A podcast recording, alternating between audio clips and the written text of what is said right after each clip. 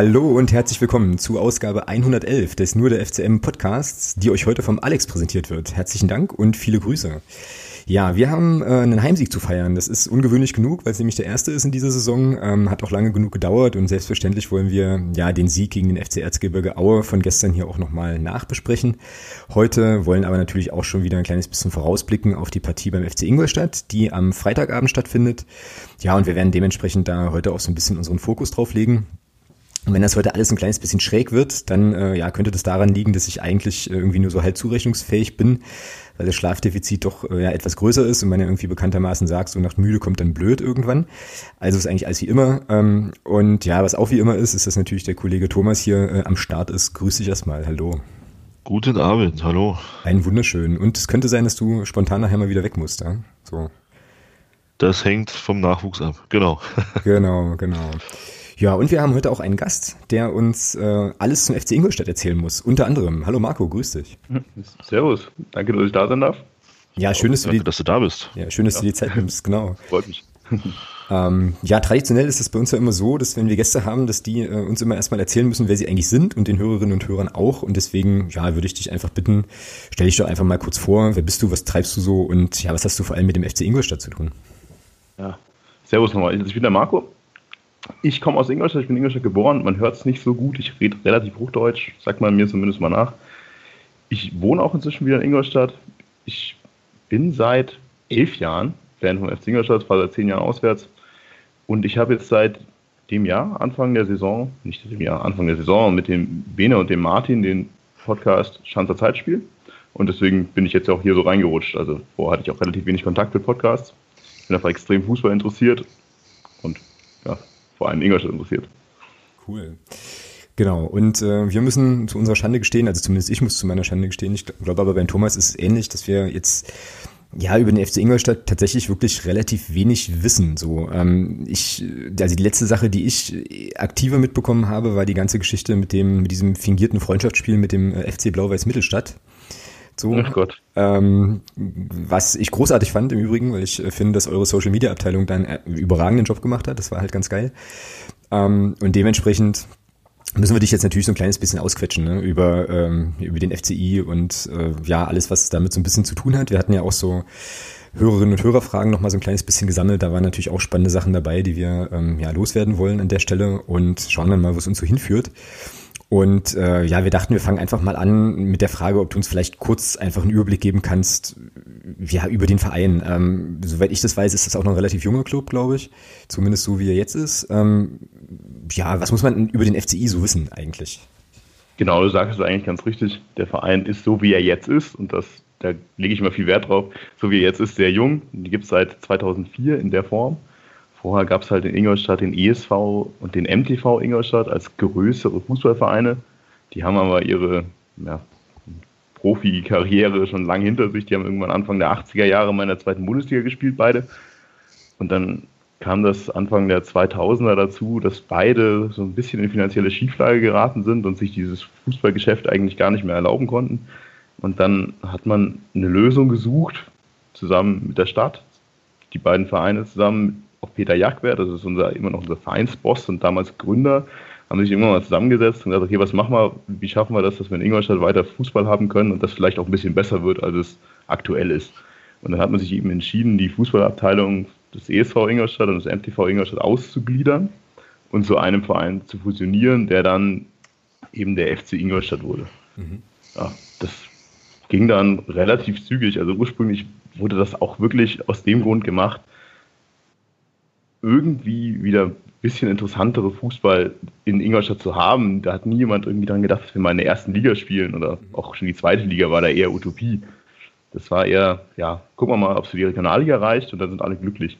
Das ging aber dann doch erstaunlich schnell in die zweite Liga mit einem kurzen Abstecher nochmal zurück in die dann gegründete dritte Liga. Und dann haben wir uns da eigentlich so ein bisschen ja, festgesetzt in der zweiten Liga, haben immer gegen den Abstieg gekämpft waren immer ganz unten in der Liga. Also die aktuelle Situation ist also überhaupt nichts Neues für uns. Dann hatten wir ja, ein bis zwei lichte Jahre, in denen es plötzlich richtig gut lief. Ein Ralf Hasenhüttel kam dann zu uns und hat aus dem letzten der zweiten Liga plötzlich den Aufsteiger gemacht. Da hat kein Mensch dran geglaubt. Das ist da ging einfach alles zusammen und plötzlich haben wir zwei Jahre Bundesliga gespielt. Totaler Traum. Aber jetzt sind wir halt wieder zurück in der zweiten Liga und für mich genau da, wo wir eigentlich hingehören. Mhm. Ich denke, das ist alles, was man so grob über die Vereinsgeschichte wissen muss. Ähm, und welche Rolle spielt ein Audi da in dem ganzen äh, Kontext? Das ist so eine Sache, ähm, die man ja auch immer mal so, so hört, so dass ähm, im Prinzip ja Audi da, glaube ich, ein ganz großer Geldgeber irgendwie ist und so. Ähm, das hast du jetzt irgendwie nicht erwähnt, so wie ich das jetzt verstanden habe, war das tatsächlich einfach irgendwie eher so eine städtische Entscheidung. Ja, was, was, ähm, was hat Audi mit dem ganzen Ding zu tun? Also ursprünglich war Audi da gar nicht drin. Also als das 2004 gegründet wurde, hat Peter Jachwell gerade schon mal erwähnt, das war der Besitzer der Tuya Zeitarbeits äh, GmbH schon sehr wohlhabend und der hat dann eben dafür gesorgt, dass dieser FC Ingolstadt die Möglichkeit hatte, irgendwie geschaffen zu werden. Jetzt auch nicht irgendwie mit Wahnsinnsausgaben, aber eben das hat er auf stabile Füße gesetzt. Und nagel mich da nicht drauf aber ich glaube 2007 ist dann auch irgendwie mal Audi dazugekommen. Und das ist was, mit dem ich immer gern aufräumen will und aufräumen muss, weil es ist ja oft dieses Vorurteil, man hört es so oft FC Audi und ja, genau, ja. Werksverein äh, von Audi. Man muss das einordnen. Also wir sind auf keinen Fall ein Werksverein von Audi. Das ist bei uns ein Hauptsponsor, der natürlich extrem mit der Stadt verbunden ist. Audi ist der größte Arbeitgeber in Ingolstadt, deswegen ist es auch logisch, dass die Präsenz von Audi in der Stadt sehr groß ist. Und Audi hat, glaube ich, 20 Prozent der Anteile an diesem Verein. Entsprechend sitzt auch jemand von Audi im Aufsichtsrat, aber wir sind auf keinen Fall Audi gesteuert oder von Audi eine Tochter oder sonst was, was da immer so gesagt wird. Und auch dass diese mehr davon, dass wir abnormal viele Millionen von Audi irgendwie gepusht bekommen, das stimmt so einfach nicht. Also wenn man sich auch die Etats mal anschaut, die wir immer hatten in der zweiten Liga, da waren wir un immer im unteren Drittel der zweiten Liga. In der ersten Liga waren wir mit Darmstadt abgeschlagen letzter. Mhm. Das, das ist jetzt natürlich, man muss sich da gar nichts vormachen. Audi spielt eine wichtige Rolle für uns, spielt eine richtig wichtige Rolle für die Stadt und wir verdanken Audi auch sehr viel. Die setzen sich total auch für die Infrastruktur ein, generell um das Stadion rum. Das Stadion gehört Audi, deswegen heißt es auch Audi Sportpark. Wir mieten uns da nur ein. Und sie tun auch sehr viel für die Jugendarbeit. Das ist ein Jugendinternat, sind auch stärker Sponsor noch für die Jugendmannschaften des FC Ingolstadt. Aber es ist eben nicht so, dass wir irgendwie diese Marketingmaschinerie für Audi sind, für die uns viele halten. Also dieses Vorurteil ist in der letzten Zeit auch besser geworden. Das wird immer mehr auch realisiert, dass wir eben nicht aus dem Nichts kamen und in die erste Liga gepusht wurden mit aller Gewalt. Wir haben Audi viel zu verdanken, aber wir sind kein Werksverein, bei weitem nicht. Mhm. Ja, also es ist dann schon so, äh, ich kann mich erinnern, dass das irgendwie mal eine Diskussion war im Zusammenhang mit äh, Rasenballsport Leipzig, dass da der FC Ingolstadt auch immer sozusagen als Beispiel genannt wurde, ähm, wo, das, wo das irgendwie so ähnlich angeblich funktioniert hätte, hast du jetzt äh, ja nochmal erklärt und es ist dann im Prinzip so, äh, dass Audi ja schon da war, nehme ich an, ne? bis, äh, oder wie auch immer, bis dann sozusagen der Verein, so wie er jetzt ist, im Prinzip gegründet wurde und ja, dann haben die sich halt eben engagiert, weil es halt ein lokales lokales Ding ist halt. Also eigentlich so genau umgekehrt zu der, zu der Raba-Geschichte irgendwie, ne? So. Genau, also man muss sich da einfach auch vor Augen führen, Ingolstadt ist irgendwo Audi. Also das ist einfach so. Wir leben extrem stark von Audi. Das ist der größte Arbeitgeber, habe ich schon mal erwähnt. Sehr viele Leute arbeiten einfach bei Audi und es ist total naheliegend, dass sich da eben auch sportlich engagiert wird. Was da dazu kommt, was viele nicht wissen, ist, dass auch Media Saturn Ingolstädter Unternehmen ist, das in Ingolstadt äh, beheimatet ist und Mediamarkt ist seit dem Aufstieg in die erste Liga auch zusätzlich neben Audi Hauptsponsor des FC Ingolstadt, eben auch als lokales Unternehmen. Mhm. Die stehen nahezu gleichwertig, würde ich behaupten, mit Audi eben da. Audi ist mehr für den Gesamtverein noch da, wie für die Jugendsponsoring und etc. Audi primär für die, äh, Audi, Entschuldigung, Mediamarkt primär für die Profimannschaft. sind aber beides eben lokale Unternehmen, die deswegen auch komplett logisch in diesem Verein sind. Kann man natürlich so jetzt sagen, ja, Bayer bei Leverkusen auch, VW bei Wolfsburg auch. Wir sind aber halt eben kein Werksverein mhm. und der Vergleich mit äh, ja, dem Verein aus Leipzig, der verbietet sich eigentlich komplett, weil da ja überhaupt kein Bezug zur Stadt, zur Region oder irgendwas vorhanden ist. Mhm. Ja. Das Interessante ist ja an der Geschichte eigentlich, ähm, also für mich zumindest, dass das ja schon, eine, schon was ist, was man sich ja hier, ich weiß nicht, Alex, wie du das siehst, aber was man sich ja hier in Magdeburg auch ein Stück weit wünschen würde, ja, dass man hier, ja, ja, ich sag mal, einen Großsponsor hätte, äh, hier aus der Region, der eben auch ähm, finanziell sehr, sehr gut dasteht und auch, also auch vom Unternehmen her. Und das, das ist ja das, was so komplett bei uns, nicht nur hier in Magdeburg, sondern eigentlich komplett im Fußballosten ein Stück weit fehlt. Einfach so ein, so ein, so ein lokaler Sponsor, der eben sagt, okay, pass auf, das ist hier ortsansässig, das ist der Verein der Stadt, da gehen wir jetzt rein und unterstützen da durch Sponsoring. Ähm, das ist ja sowas, was man hier in Magdeburg gar nicht mehr hat oder eigentlich noch nie hatte, weil zu DDR-Zeiten war das ein ganz anderes Modell. Und ähm, das fehlt halt hier komplett. Und das ist ja auch was, was Hans Meyer mal gesagt hat, als er, als er über Gladbach gesprochen hat. Das ist ja auch genau das gewesen, was er mal gesagt hat, dass im Osten eben so diese, diese Sponsorenlandschaft, diese Großsponsorenlandschaft einfach fehlt und deswegen es unheimlich schwer ist, finanziell mitzuhalten. Und deswegen kann ich diese Kritik an, an so Clubs wie Ingolstadt da in der Beziehung auch nicht, nicht immer so richtig nachvollziehen, weil das ist, oder auch Heinheim ist ja genau dasselbe mit Paul Hartmann und Voigt. Das sind ja auch ortsansässige Unternehmen. Ich meine, wenn wir das in Magdeburg hier hätten, würde, glaube ich, auch jeder Hurra schreien, weil das einfach auch eine ganz andere Identifikation ist dann mit der ganzen Geschichte. Ja, ja sehe ich absolut genauso, klar. Ja, das geht uns da so ein bisschen ab, das ist richtig an der Stelle, genau. Ich denke, es geht auch in die richtige Richtung. Man muss da einfach sagen, wir sind da irgendwo gesegnet. Das ist einfach, ja, man muss es einfach so sagen, wir haben halt zwei große Unternehmen und viele, die, die auch dranhängen, die halt hier sind. Es läuft wirtschaftlich extrem gut und ich meine, das ist klar, das haben wir als Vorteil im Gegensatz zu anderen Vereinen. Wie gesagt, es gibt einfach Regionen in Deutschland, in denen diese Dichte nicht so hoch ist wie jetzt in Oberbayern. Und da sind wir halt in Ingolstadt einfach gesegnet. Das kann man sich da auch nicht aussuchen, aber wir sind natürlich auch nicht böse darum, dass es so ist.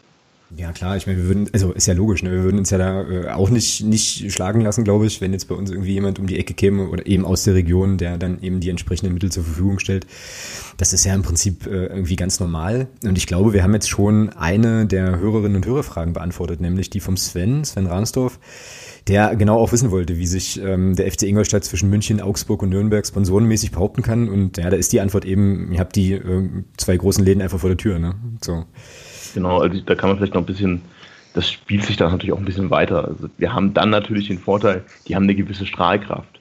Dann ist, tun sich manche Unternehmen, auch viele Mittelständler, dann auch einfacher zu sagen, okay, wenn da Audi und Mediamarkt was machen, dann mache ich als lokaler Mittelständler vielleicht da auch ein bisschen was.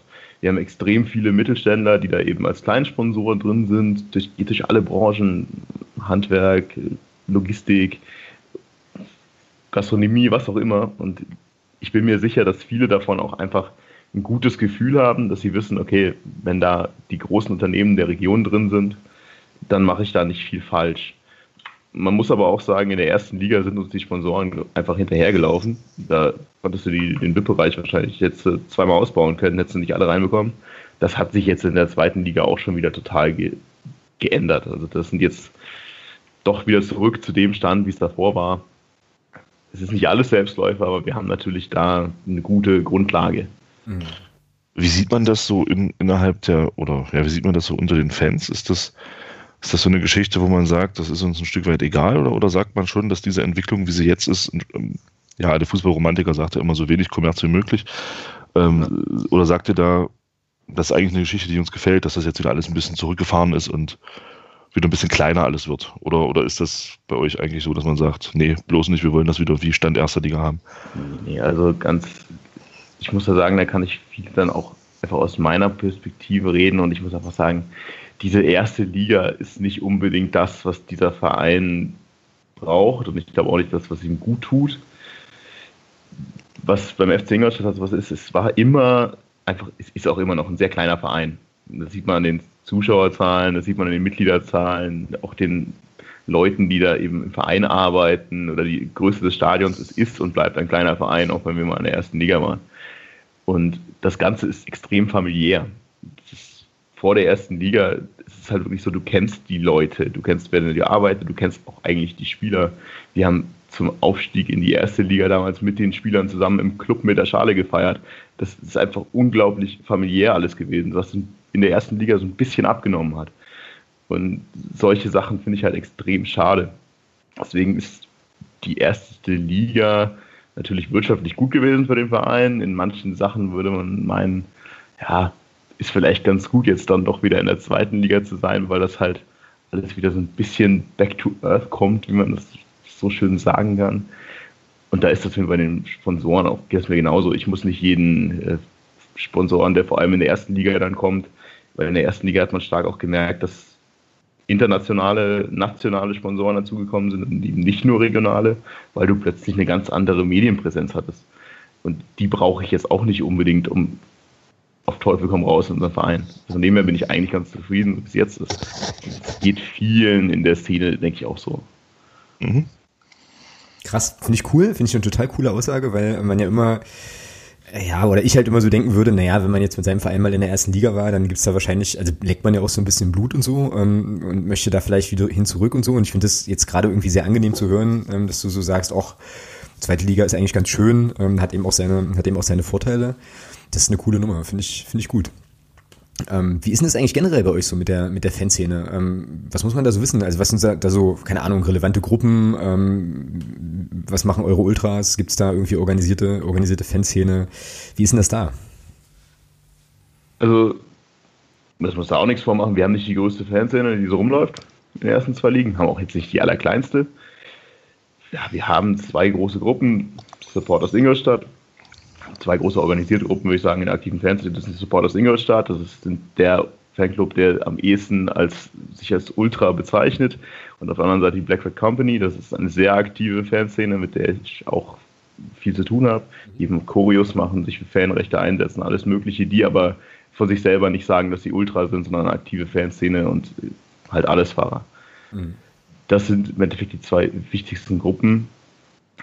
Die Fanszene ist, wie gesagt, nicht gigantisch groß. Man hat einfach den Vorteil, dass man weiß, ja, seit der dritten Liga vor zehn Jahren äh, kennt man die meisten, mit denen man so auswärts fährt. Mhm. Wenn man jetzt Freitagabend in Bielefeld äh, auswärts fährt, dann ist der Block bestimmt nicht voll bei uns, aber du weißt, mit wem du da stehst und du weißt auch, mit wem du nächstes Jahr, falls es so kommen würde, wieder in der dritten Liga stehst. Und das hat halt schon einen Reiz. Also man kennt sich, und man weiß, mit wem man da auswärts fährt. Mhm. Das ist sehr stabil geblieben eigentlich wie die letzten Jahre. Ja. Das ist ja auch eine Sache, Thomas, ähm, die man bei uns aus Block U auch immer so ein bisschen hört, ne? Das ist ähm, ja schon ganz cool ist, halt mit einem Haufen Leuten irgendwie, keine Ahnung, nach Köln einzufallen und so, aber dass es eben auch cool ist mit einem, mit dem, sag mal, harten Kern, äh, tausend Leute irgendwie, die immer fahren oder was, ähm, ja, dann eben auch in den, in den kleineren Stadien zu sein. Ne? Also die Diskussion, so, so eine Diskussion gibt's ja bei uns eigentlich auch. So ein bisschen. Hm, ja, ne, ich glaube, wirklich prägend war da einfach das, das, das Ding in Bremen letzte Saison. Ja, genau. Ähm, wo halt viele, oder was heißt viele, einige ähm, dabei waren, die eben, ich sag mal, aus Gründen von äh, Bierbecherfotos vorm Stadion äh, dahin gefahren sind und nicht äh, vorrangig, um da eben noch die Mannschaft zu unterstützen. Und ich glaube, ich glaube, das war einfach so diese, das hatte wirklich so, was man so gelesen hat. Ich selber war ja leider nicht vor Ort, aber was man so gelesen hat und auch was du so erzählt hattest, das hatte ja teilweise wirklich schon was von, von, ähm, von Eventreise und ja, genau. äh, Mensch, Mensch, ich sehe mal ein Bundesliga-Stadion, so nach dem Motto. Ähm, von daher, ja, glaube ich schon, dass das auch mal schön ist, so mit 1200er zu fahren, die halt wirklich regelmäßig fahren und dann eben da auch zu wissen, da machen eben auch 98 Prozent, ziehen da auch gnadenlos mit, ja, die 90 Minuten. Genau. Das ist eben genau das Feeling, was ich vorher auch meinte in der ersten Liga. Also das, das ging es euch ja dann genauso. Also wir spielen, haben in der ersten Liga gespielt bei Dortmund oder Schalke oder was auch immer und plötzlich sind da tausende Leute, die du noch nie gesehen hast, ja, genau. die einfach nur dahin fahren, um sich zehn Stunden im Sonderzug so dermaßen die Kante zu geben, dass sie im Stadion äh, nicht mehr gerade ausschauen können. Hm, das hat man bei uns auch in der vierten Liga gemacht. Also das ist jetzt kein, kein, kein Zweitliga-Problem. okay, das ist dann wahrscheinlich so. so. Aber das, das brauche ich halt nicht. Das macht halt auch keinen Spaß. Natürlich ist es schön zu sehen, dass viele Leute da sind und mehr als sonst. Aber das sind halt viele, von denen ich mir sage, okay, die brauche ich nicht unbedingt jetzt in meinem Auswärtsblock, weil um den, um die, bei denen geht es halt nicht einfach nur um den Verein und um die Mannschaft, sondern da geht es um wirklich, wie du sagst, Event. Und das hatten wir halt in der ersten Liga extrem vermehrt. Das hat man in der zweiten Liga natürlich viel weniger. Dann ist mal, da ist schon St. Pauli für uns äh, genug Event gewesen, damals nach dem Aufstieg aus der dritten Liga. Mhm. Deswegen ja. bin ich ganz froh drum. Wobei man da aber auch sagen muss, ich sag mal, ich, ja, ich sehe das zum Teil genauso, aber man muss schon sagen, es bleiben ja da trotzdem auch Leute hängen, die dann schon aus Interesse auch fahren. Ja? Für, für dies, für dies wirklich, ich sag mal so, dieses, dieser letzte Anstoß war, zu sagen, okay, ich gehe jetzt doch mal zum, zum, bei euch jetzt in dem, bei, in eurem Fall, ich gehe jetzt doch mal zum FCI. Weil man eben dann sagt, okay, Mensch, kann ich mal nach Dortmund oder mal nach München fahren. Ich meine, wenn dann Leute dabei bleiben, denen es dann halt Spaß macht und die sagen, Mensch, cool, das macht Spaß, das macht Laune, auswärts fahren und da auch unterstützen und so. Das, ich mache das jetzt gerne weiter. Wenn die in der zweiten Liga auch mitmachen, ist das eigentlich auch eine gute Geschichte. Ähm, man will ja nicht nur mit, ähm, also ich vergleiche das immer ganz gerne mit uns, weil wir halt wirklich von, auch von, von unten, also unten, Amateurfußball äh, gekommen sind. Ähm, ja, klar, aber ich glaube, diese 1000, ich sag mal so, dieser harte Kern von 1200 bis 1400 Leuten, die wirklich bei uns jetzt immer fahren, ähm, den hatten wir in der Regionalliga auch nicht. Und den würde ich trotzdem nicht vorwerfen, äh, zu sagen, nee, ihr fahrt ja jetzt nur, weil es zweite Bundesliga ist. Also das ist halt auch, sind dann auch viele im Laufe der Zeit dazugekommen. Also ich weiß, in Mäusewitz waren wir mit 400 Leuten. Ja, ähm, klar. Ja, ja. ja, jetzt, jetzt fahren wir mit im Schnitt mit 1800 Leuten auswärts, sag ich mal, ja. Und das ist dann schon, die kamen ja irgendwo her und die kamen ja dann auch sicherlich aus, in Anführungsstrichen, Erfolgsgründen, was ja auch absolut legitim ist. Aber wenn sie dann dabei bleiben, ist das ja eine schöne Sache. Nee, da bin ich vollkommen deiner Meinung. Also ich bin auch jetzt überhaupt keinen böse, der in der zweiten Liga dazugekommen, in der ersten Liga dazugekommen ist und jetzt vor allem in der zweiten Liga noch da ist. Und auch dieses, dass jemand aus Erfolgsgründen kommt, ist ja überhaupt nicht das Problem. Für mich ist es wirklich eher dieses, dieser Event-Charakter. Ja, das stimmt schon. Viele ja. Leute einfach bei uns auch plötzlich eine Dauerkarte gekauft haben und du hast immer wieder die Leute gehört, die sich eine Dauerkarte für die erste Liga gekauft haben, weil die bei uns halt auch relativ günstig ist, so im, im Ligaschnitt, nur um dann das Heimspiel gegen Bayern, Schalke und Dortmund mm. zu gucken. Ja, ja, das ist scheiße, ja. Genau. Da geht es nur darum, weil sie mal Bayern, Schalke und Dortmund gucken wollen. Und das, äh, sowas, ja, das, sagen, das mich schon ein bisschen an. Also das geht mir echt so gegen, ja, gegen das, wo, warum ich Fußball schaue. Genau. Ja, und dann äh, habt ihr ja natürlich auch, äh, ich sag mal, vor der Haustür äh, durchaus namhafte Konkurrenz irgendwie, ne? Ähm, so und da habe ich mich jetzt gerade gefragt, wie das ist sozusagen mit dem FC Ingolstadt als Erstverein oder als Zweitverein oder so. Ne? Also ich kann mich erinnern, dass ähm, wir mit dem Stefan vom Padercast, äh, vom SC Paderborn, äh, auch, glaube ich, die das Gespräch mal hatten, dass als die in der ersten Liga waren, dass dann eben plötzlich Leute auftauchten in, bei Paderborn, die eigentlich Dortmund-Fans sind so, ja, und dann aber sagen, hey Mensch, genau was du gerade sagst, jetzt habe ich vielleicht über Paderborn die Gelegenheit, mal diesen oder jenen Club zu sehen. Wie ist denn das in Ingolstadt so? Also wenn man sich, wenn du dir sozusagen die Stadionbesucherinnen, Stadionbesucher anschaust, was würdest du denn da sagen? Also wie viel sind da so, ja, FC Ingolstadt als Erstverein und welche kommen eben vorbei, weil jetzt gerade Bayern oder was das ich nicht spielt? Okay. Ja, total legitime Frage. Vor allem, weil ich vorher gesagt habe, uns gibt es in der Form seit 2004 und vorher war vom Profifußball relativ wenig zu sehen in Ingolstadt. Bedeutet, derjenige, der vorher Profifußball sehen wollte, der war halt eigentlich Bayern-Fan oder Club-Fan, vielleicht 60-Fan. Und es gibt deswegen vor allem bei den Älteren schon eine große Menge, die eigentlich Bayern-Fan ist, die auch vor allem in der Anfangszeit im FC Ingolstadt sehr schwierig davon zu überzeugen war. Zum einen, hey, da gibt es einen FC Ingolstadt, mhm. das ist vielleicht auch ganz cool, mhm. vor allem weil es jetzt endlich mal ein lokaler Club ist. Naja, man wirft dem gemeinen Bayern-Fan ja gern auch manchmal vielleicht zu Unrecht so ein bisschen Erfolgsfantum vor. Und das war halt natürlich für die bei uns relativ schwierig. Also, wenn jemand jetzt normal Champions League beim FC Bayern schauen wollte, dann hat er jetzt nicht so viel mit zu tun, wenn du zum letzten der zweiten Liga kommst, was mhm. wir früher ja auch sehr oft waren. Und es gibt schon in der Stadt sehr viele, die zumindest mal ja, doch eher früher Bayern-Fans waren. Es wird jetzt immer so ein bisschen besser. Die Leute, die aktuell im Stadion sind, bin ich mir sicher, da ist kaum einer dabei, der sagt, mich interessiere mich mehr für den FC Bayern als für den FC Ingolstadt, weil diejenigen, die 8.000, 9.000, die jetzt momentan jetzt in der Regel kommen, die sind schon wirklich am FC Ingolstadt interessiert. In der ersten Liga war wirklich in dieser Stadionauslastung vieles, bei dem wir sagen, ja, das sind schon eher die vermeintlichen Bayern-Fans, die jetzt da auch mal Bundesliga gucken wollen, ohne äh, mit Kartenstress sich in der Lernz Arena irgendwo eine Karte zu holen. Das gibt es definitiv. Momentan, vor allem im Stadion, relativ wenig, denke ich, aber es, das gibt es in der Stadt. Da muss man sich auch nichts vormachen. Mhm, genau. Das ist jetzt auch, äh, war glaube ich auch so ein bisschen so eine Frage, wobei ich jetzt nicht so genau sicher bin, ob das so gemeint war vom Steffen, ähm, vom Steffen Lindecker auf Twitter auch der auch fragt, also nimmt man öfter mal die 50 Kilometer im Kauf, um, um Champions League zu gucken. Ähm, Habe ich dich jetzt so verstanden, dass die, ähm, ja, die Ingolstädter, die im Stadion sind, dann eben tatsächlich, ja, den FC Ingolstadt schon vorziehen würden, oder? So vor ja, eben. Also die, ja, die Frage, so suffisant sie wahrscheinlich gemeint ist, würde ich auch im Endeffekt so beantworten. Also diejenigen, die wirklich so drauf sind, dass sie den FC Bayern bevorzugen würden, die sind dann auch zu faul, die 50 Kilometer in den Süden zu fahren und sich da irgendwo Karten zu besorgen. Also diejenigen, die aus dem Stadion sind, die meinen es schon ernst. In der ersten Liga gab es natürlich ein paar mehr, aber die sind, ja, das sind die Leute, die schon gern Bayern gucken würden, aber selbst die 50 Kilometer sind ihnen dann zu viel. Mhm. Und jetzt hast du gesagt, äh, so 9000 habt ihr gerade im Schnitt, ne? So? Ja, also es ist, genau, ungefähr, ich glaube, es sind ungefähr 9000 sind es.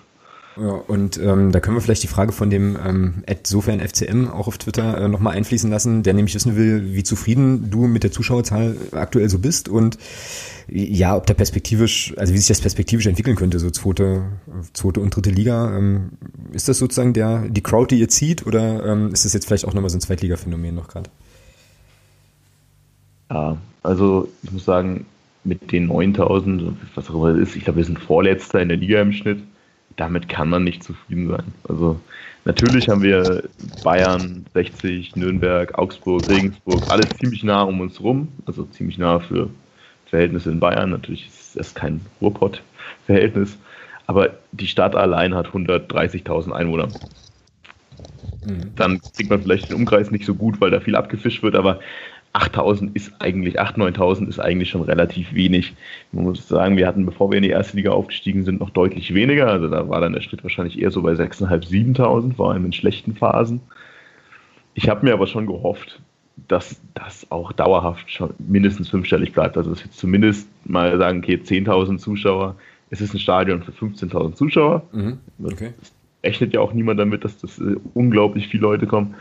Aber 10.000, das wäre schon eigentlich locker machbar. Andererseits muss man auch sagen, das, was letzte Saison geboten wurde, das, was diese Saison im Stadion geboten wird, da kann ich kaum einem, naja, der jetzt nicht so tickt wie ich und meine Kumpels halt, kaum einem vorwerfen, dass er sagt, naja, okay, ob ich jetzt Sonntagmittag bei Schneeregen mir das nächste 0 zu 2 anschaue.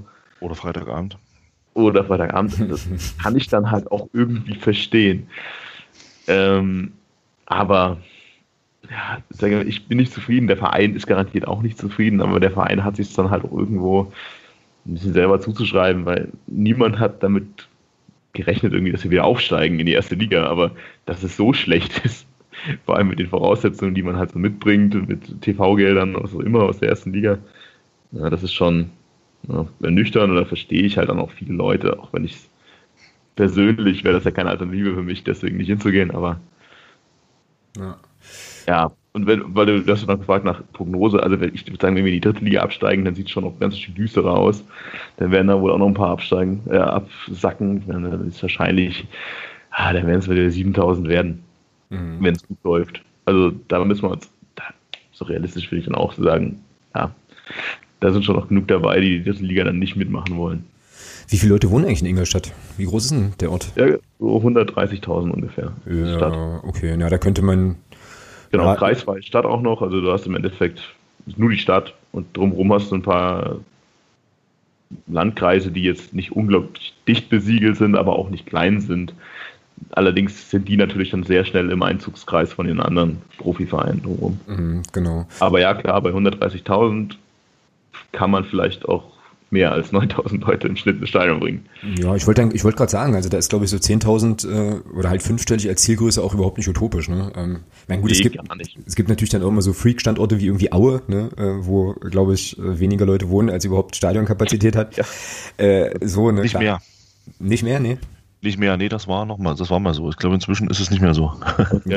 ja, aber ähm, ne, also ihr wisst, was ich meine, dass dann sozusagen da ähm, die prozentuale, äh, der Anteil an Leuten, ähm, ja, ich verrenne mich jetzt, ihr wisst, was ich meine, also so, dass da überproportional viele sozusagen Einheimische da im Stadion sind. Ähm, ich glaube, sonst sagt man ja immer so ungefähr, also wenn man so zehn Prozent der Einwohnerzahl äh, ziehen kann ungefähr, dann ist das eigentlich eine ganz gute, ganz gute Richtgröße auch irgendwie. Genau. Wir waren jetzt ja schon so ein kleines bisschen im Sportlichen und vielleicht können wir da äh, ja also auch so mal so ein bisschen in die Richtung einbiegen und äh, gucken dann auch gleich mal, wie jetzt euer äh, Spiel gestern und unser Spiel dann gelaufen ist. Aber ähm, lass uns doch noch mal so ein bisschen ja über die Zielsetzung sprechen. Du hast es ja schon so ein kleines bisschen angedeutet, ähm, wie es so vor der Saison vielleicht war und wie sich die Saison bisher so entwickelt hat. Also wie würdest du sagen, ist es denn rückblickend bisher so für euch gelaufen? So, wie waren so die Erwartungen und ähm, was ist noch drin, so im Rest der Saison?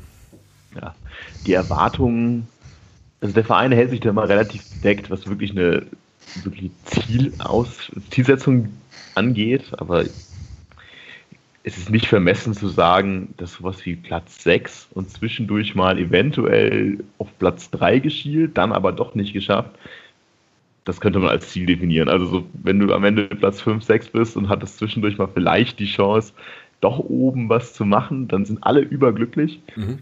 Niemand redet davon Aufstieg. Also der Verein hat nicht von Aufstieg geredet, das Umfeld. Natürlich gibt es da immer so ein, zwei Träumer, die irgendwie denken, oh, äh, wir steigen wieder auf. War total toll, aber spätestens, nachdem ja klar war, dass Köln und Hamburg in der Liga sind, muss man sich ja gar nichts vormachen, dass die ersten beiden Plätze für uns außer Reichweite waren. Und persönlich, wenn ich mich einfach persönlich frage, habe ich auch gesagt, ja, erste Tabellenhälfte wäre mir ganz recht, aber ehrlich gesagt, auch wenn wir 13., 14. werden, mein Gott, ist es halt so, ich habe da keine großen Ambitionen, jetzt einen Platz mehr oder weniger zu haben. Mir wäre es ganz recht, äh, am Ende der Saison vor Regensburg zu stehen. Mhm. Das sieht relativ schwierig aus. Ich kann sagen, das wird schwer. Aber ansonsten, also ich muss nicht absteigen. Ich muss wirklich nicht aufsteigen alles dazwischen ist mir eigentlich recht. Vielleicht mal ein Derby gewinnen. Das wäre ganz gut gewesen. Kam anders. ja, ich meine, ich glaube, es ist jedem klar, dass keiner zufrieden ist mit der aktuellen Situation. Also auch jetzt mal unabhängig von dem Spiel, wie es gestern war. Wir waren halt einfach zur Winterpause letzter, sang- und klanglos letzter. Ich glaube, weiß nicht, paar 20 Spiele nicht mehr zu Null gespielt. Seit die ganze Saison kein Auswärtsspiel gewonnen. Und man hat natürlich auch vom Spielerpotenzial ganz andere Ambitionen. Also der Kader auf dem Papier, wir haben damals im Podcast auch gesagt, das ist, glaube ich, der beste Kader, den wir je so zusammengestellt haben. Also der nicht gewachsen ist, sondern den wir so zusammengestellt haben. Und bei den Buchmachern waren wir auch immer auf Platz 3 oder sowas. Und das, das, heißt ja trotzdem mal irgendwas. Also zumindest auf dem Papier war das immer gut, was da war. Und ja, bei den Trainern, bei den Trainern ja vor der Saison auch, ja. Also ich glaube, es gibt ja da immer so eine Trainerumfrage und da war da ja auch relativ, ich glaube sogar vier oder fünf, ähm, die vier oder fünf meist, meisten Stimmen äh, in Richtung Aufstieg, ja, also oder zumindest in Richtung Relegationsplatz und das, darum war ich halt auch so überrascht, dass es bei euch dann, ja. Also ohne da jetzt unnötig viel auszuholen und dir zu viel über den FC Ingolstadt zu reden, ist es aber halt auch so, dass ich mit dem Trainer, den wir damals hatten, also Stefan Leite, das war unser Ex-Kapitän früher. Also eigentlich sollte das die größte Identifikationsfigur werden und langfristig genau der richtige Trainer für uns sein mit dem bin ich nie warm geworden als Trainer und mir, ich hätte ihn eigentlich am liebsten schon vor der letzten Saison rausgeschmissen und habe deswegen schon auch nicht so viel erwartet, weil das, das kann nichts werden. Aber dass wir jetzt halt da stehen, dass wir die Saison schon zwei Trainer entlassen haben, einen Sportdirektor entlassen haben. Wir haben in der Winterpause unseren Kapitän, unseren langjährigen Kapitän suspendiert und in die zweite Mannschaft abgeschoben, haben wir jetzt einen anderen Kapitän. Also allein daran merkst du ja, wie es geknallt hat schon in dem Verein. Das klingt so ein bisschen nach HSV Oberbayern, so. Ja, ohne noch, noch ohne unnötig viel Geld dabei rauszuschmeißen, Gott sei Dank. Also die Transfers, die es jetzt gab in der Winterpause, war viel Laie und doch viel Sinnvolles. Deswegen bin ich da eigentlich noch ganz zufrieden. Aber das ist schon, also so geknallt hat es uns auch noch nie. Also wir haben früher öfter mal einen Trainer rausgeschmissen, weil es ja auch nie lief. Wie gesagt, wir immer unten mitgespielt in der zweiten Liga. Aber so eine Saison, diese hatten wir noch nie noch nie natürlich in der kurzen Zeit, die es diesen Verein im Profifußball gibt. Ja. Ähm, das klingt jetzt erstmal aus meiner Perspektive, der natürlich das Spiel am Freitagabend unbedingt gewinnen muss, äh, nicht so schlecht. Aber äh, ja, natürlich auch äh, ja, relativ viel Unruhe. Und äh, das war, glaube ich, auch die erste Podcast-Folge von euch, die ich gehört habe, als ihr ähm, den, den Leitl entlassen habt. Und ähm, dann kam, kam Nuri, glaube ich, oder? War das, war das so? Wie war genau, da kam noch Nurin. Ja. Genau. Dass ihr euch ja da auch, äh, ja, da so ein bisschen eben mit dieser ganzen Thematik dann nochmal etwas ausführlicher beschäftigt habt. Ähm, so, warte mal, was ist denn hier noch an, an Sachen offen, auch von den Hörerinnen und Hörern? Ja, der Dirk wollte noch wissen, ähm, wie es mit dem, also ob es eine Angst vorm Abstieg gibt, falls, falls er äh, dann doch irgendwie kommen sollte. Das hat du eigentlich jetzt, glaube ich, auch schon beantwortet, dass du gesagt hast, ja, pff, gut, dann geht's halt in die dritte Liga und dann gehst halt trotzdem weiterhin. Finanziell wäre das zu verkraften auch für euch wahrscheinlich, oder? Das ist ja immer so das große Thema, wenn man jetzt irgendwie nach Kaiserslautern oder auch nach Karlsruhe schaut. Ja, ist schwieriges Thema. Also wie gesagt, mir persönlich, wenn wir absteigen, dann ist es so. Dann schaue ich in der Drittliga. Ich fand früher Drittliga auch geil. Aber man muss das natürlich finanziell sehen. Und da sind wir wieder an dem Punkt, wie ich vorher gesagt habe, wir sind gesegnet, damit das, das eben nicht nur irgendwelche Sponsoren sind, die das rein als Marketing sehen, sondern dass es halt auch regionale Unternehmen sind, die das da auch als ja, soziales Engagement irgendwo sehen. Bei Mediamarkt bin ich mir da nicht so sicher. Die kamen ja auch erst dazu, als wir in der ersten Liga waren. Also da könnte es theoretisch schon sein, dass die aussteigen, wenn wir jetzt in die Liga gehen. Aber Audi wird nicht aussteigen. Das wird nicht passieren. Von dem her werden wir jetzt wahrscheinlich nicht in eine komplette finanzielle Schieflage kommen, aber genauso wird es für uns extrem schwer, wieder hochzukommen, weil, ja. naja, sagt ja jeder, das ist irgendwie so eine Floskel, aber es wird auch für uns extrem schwer, da wieder hochzukommen. Ich weiß gar nicht, wie viele von unseren Spielern überhaupt einen Vertrag haben für die dritte Liga, weil damit kein Mensch gerechnet hat. Deswegen ist natürlich in der Sicht schon die Angst da. Und was man auch dazu sagen muss, ich habe es ja vorhin schon gesagt, wir sind ein familiärer Verein und ich kenne so viele Leute, die in dem Verein arbeiten, in der Geschäftsstelle, im Ticketing, was auch immer. Und da hängen Arbeitsplätze dran. Klar, wir sind ja. in die erste Liga aufgestiegen, wir haben viele Leute dazugeholt in den Verein, weil es eben notwendig war. Und die mussten dann auch teilweise schon wieder gehen, als wir in die zweite Liga zurück sind. Und in die dritte Liga abzusteigen, wird das nicht besser machen. Natürlich wird da versucht, das möglichst gering zu halten, diesen Impact, aber das wird passieren. Und das würde ich natürlich irgendwie da, um alles in der Welt vermeiden wollen, dass in, da Arbeitsplätze verloren gehen, weil der Verein absteigt. Auch wenn es mir egal ist, dass es sportlich in der dritten Liga weitergeht. Oder mehr oder weniger egal ist.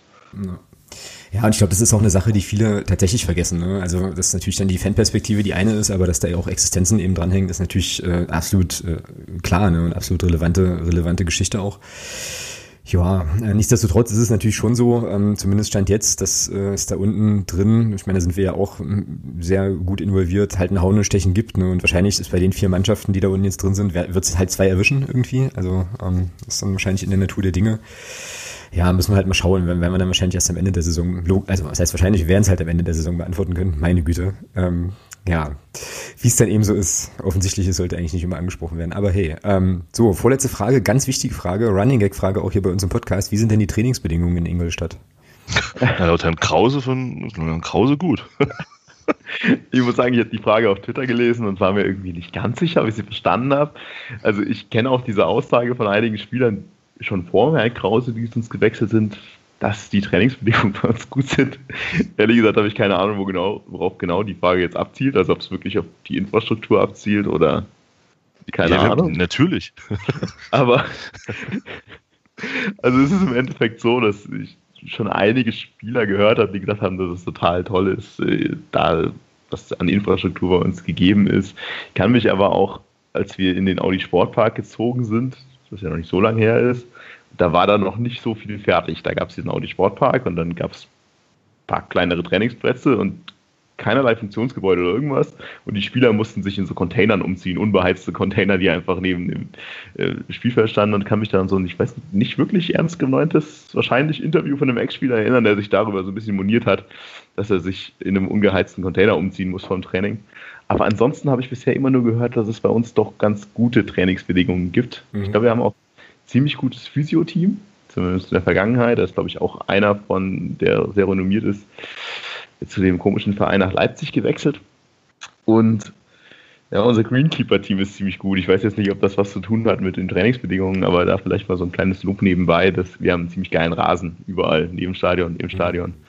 Und ich denke, wir haben halt, wir haben ein Stadion, das ist im Gewerbegebiet gebaut, relativ weit aus der Stadt und daneben sind halt wirklich schöne Plätze, Kunstrasenplatz, normaler Platz, äh, Kraftraum, alles direkt daneben. Das ist, glaube ich, schon ganz gut. Aber allerdings muss ich halt sagen, ich war jetzt auch noch nicht so oft beim Training bei anderen Zweitligisten, um wirklich einschätzen zu können, sind wir da so viel besser? Oder? Mhm. Genau. Ist das wirklich ein Faktor für irgendjemanden oder will der nur sozusagen oh ja. jetzt wegen Geld irgendwo hinwechseln? Ja, definitiv. Nein, nein. Das ist definitiv ein Faktor. Also um das ganz kurz vielleicht zu erklären. Ne? Wir haben ähm, vor der Saison oder in der, in der Sommerpause zwei Spieler, ähm, einer davon war auch recht maßgeblich im Aufstieg beteiligt, ähm, an den SC Paderborn verloren. Und dann haben wir uns natürlich alle gefragt, okay, wenn du aus Magdeburg kommst oder wenn du in Magdeburg gespielt hast vor, keine Ahnung, 17.000, 18.000 Leuten, äh, was willst du denn in Paderborn? Ja, also Grüße an den Padercast, nicht böse gemeint, ihr wisst, wie es gemeint ist auch. Und ähm, da war dann so die Begründung, naja, ich wechsle dahin wegen der besseren Trainingsbedingungen. So. Und dann mussten wir alle so ein bisschen schmunzeln, als der Robin Krause zu euch gegangen ist, weil er das, weil er dann nämlich das Gleiche gesagt hat. Also ging dann von Paderborn nach Ingolstadt und sagte, ja, ich gehe dahin wegen der guten Trainingsbedingungen so, ja. Und dann dachten wir uns, oha, okay, alles klar. Also gibt es offensichtlich so eine Art ähm, Trainingsbedingungen Ranking offenbar in der zweiten Liga. Und ich glaube, aus der Ecke äh, kam irgendwie so die, die Frage, oder ist die sozusagen auch, auch einzuordnen. ähm, genau. Also um das sozusagen auch nochmal transparent gemacht zu haben. Dann ähm, kam, glaube ich, heute noch irgendwie was, äh, fand ich auch ganz spannend. Was macht denn der Ralf Gunesch? Ist der bei euch noch im Verein? Ähm, ja, ich möchte nichts Falsches sagen. Also meines Wissensstands ist er zumindest mal im Trainerstab unserer U17. Ich bin mir ehrlich gesagt nicht sicher, ob er Trainer ist oder Co-Trainer. Er war mal zwischendurch Co-Trainer bei der U21, ist aber, glaube ich, inzwischen Trainer bei der U17. Ich, ich weiß es ehrlich gesagt nicht hundertprozentig genau. Da muss ich euch leider damit beglücken. Ja, aber er ist auf jeden Fall noch involviert, ne? So, also ich hatte, also ja. ich hatte irgendwann mal gelesen, dass er tatsächlich bei der U, also bei irgendeiner U-Mannschaft tatsächlich auch, äh, ja, wie du es gerade gesagt hast, irgendwie Trainer ist oder im Trainerteam ist. Ähm, hat ja auch äh, ja länger bei euch gespielt und so und äh, tja, cool. Also ist er auf jeden Fall noch involviert, das ist eigentlich auch eine schöne Geschichte, ganz cool. Okay, so, und dann äh, würde ich sagen, wir ähm, schließen den, den größeren Ingolstadt-Block mal ab, aber ähm, hängen mal noch eine touristische Frage tatsächlich dran. Wir spielen ja nun am Freitagabend bei euch und ähm, ja, zumindest aus Magdeburg ist das ja jetzt auch nicht unbedingt der nächste Weg, deswegen gibt's vielleicht den einen oder die andere, der oder die ja, ein ganzes Wochenende draus macht ähm, und da unten in der Region unterwegs ist. Ähm, von daher zwei Fragen. Frage eins, wo kann man in Ingolstadt äh, gemütlich was trinken gehen? Und Frage zwei ist, äh, was sollte man sich denn außer äh, ja, dem Audi Sportpark noch angeschaut haben, wenn man schon mal da ist? Ja, trinken gehen ist eine gute Frage. Also wenn du jetzt sagst, wenn ihr jetzt zu früh anreisen solltet am Freitag und habt noch ein paar Stunden Zeit, dann ist das Stadion selber wahrscheinlich nicht die beste Location, um nochmal gemütlich was zu trinken, weil, wie vorhin schon gesagt, es ist relativ weit draußen, für eine kleine Stadt relativ weit draußen im Gewerbegebiet und da gibt es jetzt keine Gaststätten oder sowas. Da gibt es mhm. eigentlich daneben ein paar Buden, wie vor jedem Stadion irgendwie und eine Almhütte, wie man so schon sagt, das ist eine nachgebaute Almhütte quasi von unserem Caterer, steht vor der Südtribüne. Da kann man eigentlich ganz, ganz nett was trinken. Würde da aber jetzt mal sagen, okay, wenn jetzt, wenn man in kleineren Gruppen ankommt und sich normal verhält, ist das eine gute Idee. Wenn er jetzt in größeren Gruppen ankommt, wäre das vielleicht jetzt nicht unbedingt, wie gesagt, es steht vor der Heimkurve. Mhm ist jetzt nicht so gern gesehen, wahrscheinlich in größeren Gruppen zu kommen. Aber wer jetzt mit einem Auto kommt und ist zu früh, sei da herzlich eingeladen, hinzukommen und was zu trinken drin. Wenn ihr wirklich viel zu früh kommt, würde ich eigentlich wirklich in die Stadt fahren. Die Stadt ist nicht groß, man kann eigentlich ganz gut parken, die Parkplätze sind alle ausgeschildert. Billigste ist, wenn man da einfach am Hallenbad parkt, Hallenbad-Parkplatz. Da bist du in fünf Minuten in der Innenstadt und da findest du genug zu trinken und zu essen. Und das ist im Endeffekt auch das, was muss man in Ingolstadt sehen? Du musst in Ingolstadt in die Innenstadt, die ist schön, das ist eine schöne alte Innenstadt. Die ist auch nicht riesengroß. Wenn du da so ein bisschen durchschlenderst, bist du in einer Stunde, anderthalb Stunden durch, gehst da einmal komplett durch die Fußgängerzone, hast alles irgendwie gesehen, schöne alte Gebäude. Falls irgendwer ja, länger irgendwie Zeit hat, Bock hat, ich weiß nicht, vielleicht will er auch irgendwer shoppen gehen und das mit Shoppen zu verbinden, soll es geben. Es gibt unser Ingolstadt Village Factory Outlet Center, irgendwas direkt an der Autobahn, kurz vorm Stadion auch noch. Also wenn irgendwer am Freitag zu früh da sein sollte, kann er da auch nochmal sich sich eine Jacke schießen oder so, aber naja, muss ja nicht jeder wollen vom Fußball. Es ist leider halt wahrscheinlich nicht so geiles Wetter am Freitag, weil schönes Wetter wäre mehr zu tun. Also wir haben ziemlich viel Grünflächen in Ingolstadt. Es gibt zwei große Seen, Baggersee und Auwaldsee. Der Auwaldsee ist auch ziemlich nah am Stadion. Also wer bei minus zwei Grad und Schneeregen ein bisschen um See laufen will, der kann einfach zum Auwaldsee gehen. Alex. es ist wohl leider nicht kalt genug, dass es zugefroren wäre, sonst könnte man vielleicht ein bisschen Schlittschuh laufen. Aber naja, dann haben wir eine schöne Parkfläche auf der anderen Seite der Donau, das ist der Glänzepark, aber das ist halt alles für das Wetter jetzt nicht optimal. Mhm. Das Ingolstädter Umland, Richtung Eichstätt, Altmühltal, da kann man extrem schön wandern. Das ist, wie gesagt, falsche Jahreszeit für sowas, würde ich meinen. Deswegen, wer zu früh ist, wer was zu tun hat, geht in die Innenstadt, läuft da rum, da gibt es genug zu trinken, genug zu essen. Die Innenstadt ist wirklich schön ums Stadion selber rum muss man jetzt nicht laufen. Also wer sagt, ich laufe noch ein bisschen ums Stadion rum, nicht die allerbeste Idee. Da kannst du dann ein bisschen Gewerbegebiet anschauen und vielleicht findest du irgendwo einen McDonalds. okay, gut, na wunderbar. Dann ähm, schauen wir uns doch die, äh, die Gegend da auf jeden Fall mal an und ja, geht in die Innenstadt, habe ich jetzt sozusagen, äh, sozusagen mitgenommen. Und ja, wenn, ich weiß jetzt nicht, wie, wie das Wetter sich so am Wochenende entwickelt, aber es soll ja so hartgesottene Leute geben, die dann eben auch bei Wind und Wetter irgendwie die Wanderwege der Region erkunden wollen, dann wäre das ja vielleicht auch noch eine ganz gute Idee.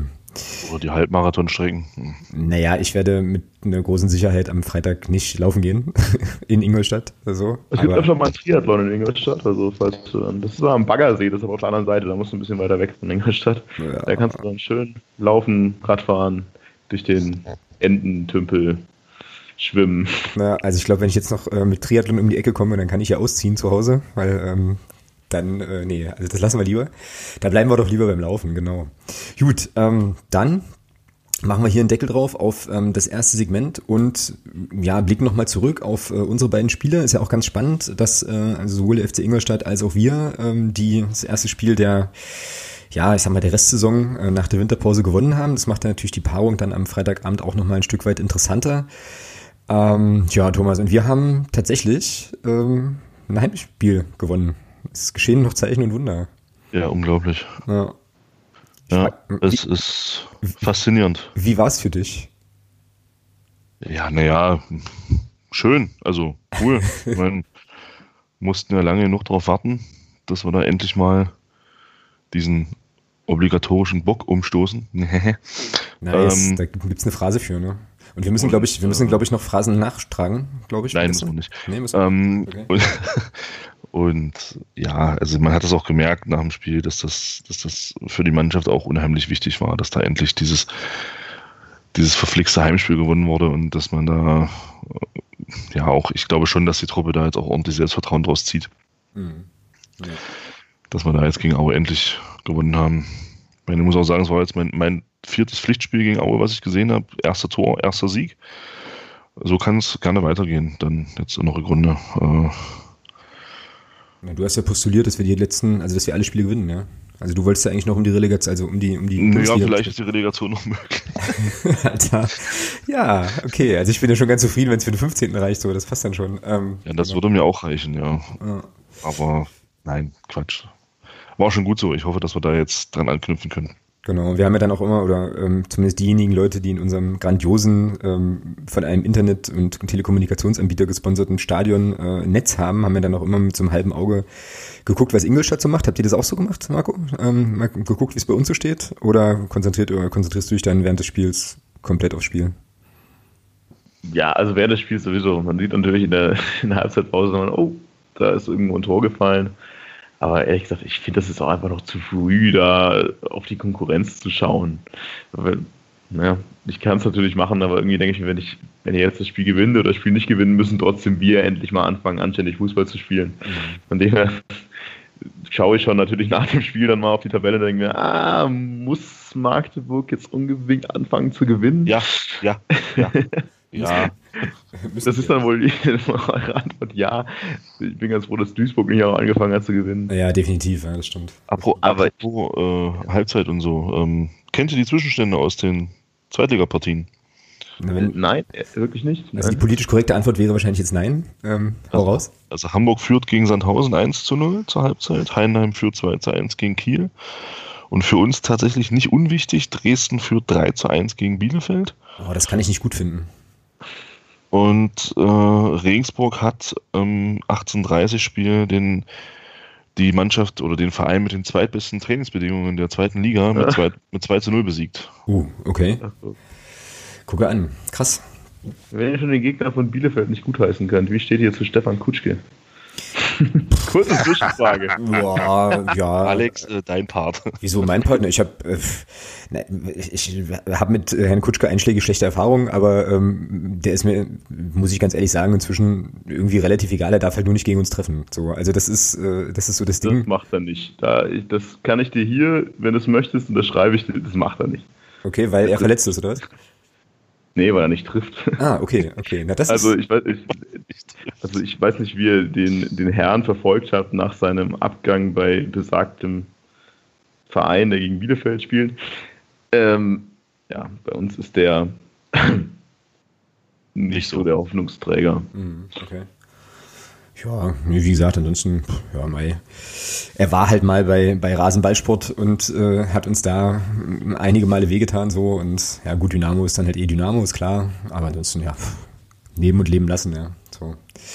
Das passt schon. Ähm, ja, lass uns noch mal ganz kurz gucken auf Aue, ähm, auf die auf die Veranstaltung gestern. Ich habe nämlich dann wieder festgestellt, also ich muss ja wirklich sagen, dass ich diese diese unter der Woche Spiele halt ganz ganz furchtbar finde, weil ich da feststelle, dass ich den Fußball gar nicht so richtig genießen kann, weil ich dann die ganze Zeit drüber nachdenke, oh, Alter, jetzt musst du noch irgendwie lang zurückfahren und so, voll doof.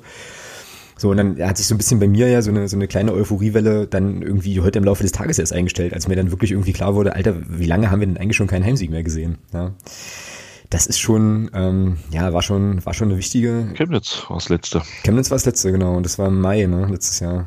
Ja. ja na, schon ein bisschen, schon ein bisschen was her. Ja, und wir haben das erste Mal ähm, uns beide groß angeguckt, Thomas, ne, als wir die Aufstellung gesehen haben und feststellten, dass ähm, ja nicht nur die erwartbaren ähm, Personen spielen, wie Herr Kirchhoff zum Beispiel, sondern auch der gute Herr Loria am Tor steht.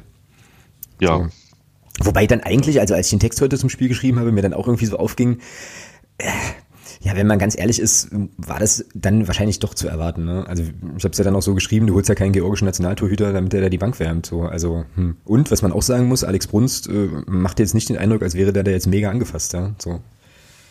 Ja, innerlich wird er schon enttäuscht sein. Also ja, da machen wir uns nichts vor. Der ist äh, hat den Jasmin Fesic dann hier im Tor verdrängt und äh, jetzt wirst du dann im, in der Winter oder zur ja, Winterpause kann man ja nicht sagen, aber doch Winterpause kann man sagen, aber du wirst dann eben im neuen Jahr wirst du dann eben wieder rausgenommen für einen anderen Torwart. Ist jetzt wahrscheinlich nicht so einfach, aber ich sag mal, da sind wir einfach auch zu weit weg, um das abschließend beurteilen zu können. Und da wird sich der Trainer schon was bei gedacht haben. Wir haben gestern 1-0 gewonnen und von daher hat er da erstmal grundsätzlich nicht viel verkehrt gemacht. Mhm, genau, und dann äh, waren ja Menschen, die man, von denen man das, also die ja sozusagen eine Institution waren, ähm, jetzt nicht mal mehr im Kader. Ne? Also Stichwort Nils Butzen, Stichwort Steffen Schäfer. Stichwort auch Roman Brigerie, was mich tatsächlich ein bisschen überrascht hat, weil ich schon. Der ähm, hatte, der hatte wohl aber eine Grippe. Ah, der hatte. Eine Grippe, habe ich heute gelesen, ja. Okay, also der war angeschlagen. Ähm, dann erklärt sich das so ein bisschen.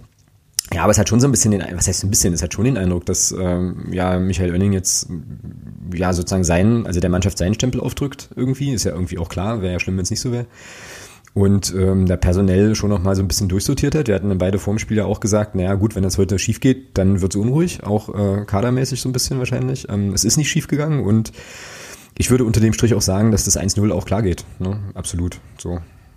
Ja, auf jeden Fall. Also wenn man mal die Chancen von Christian Beck und von Erde noch nimmt, ähm, kann das Spiel für Aue auch ganz schnell 0-3 ausgehen. Und ähm, sie selber hat, ich weiß nicht, hatte Aue einen zwingenden Abschluss, mal abgesehen von dem, von dem Außenpfostenschuss in der zehnten Minute. Ich glaube nicht ein. Nee, das waren, also in, ähm, in, in, den ersten zehn Minuten hatten sie ihre zwei Torschüsse, das war das Ding. Genau, und wenn man dann eben sieht, ähm, dass wir ja noch, auch noch Möglichkeiten hatten, wenn man mal den, den Schuss von Marius Bilder nimmt, den da Charles Eli Laprevotta abfälscht, wo der, wo der Martin Mendel überragend pariert.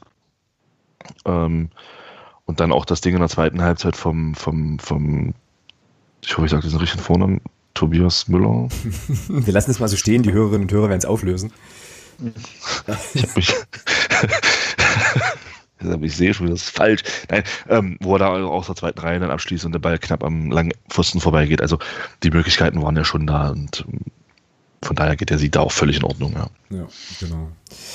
Ja, ähm, eine Sache, bevor ich das nachher wieder vergesse, ich habe es nämlich vergessen im Text zu schreiben, möchte es aber hier auf jeden Fall auch nochmal würdigen. Ich fand das stark, dass äh, über 1300 Leute aus Aue dabei waren, so für einen Dienstagabend. Ja, super. Finde ich, das, find ich das richtig cool.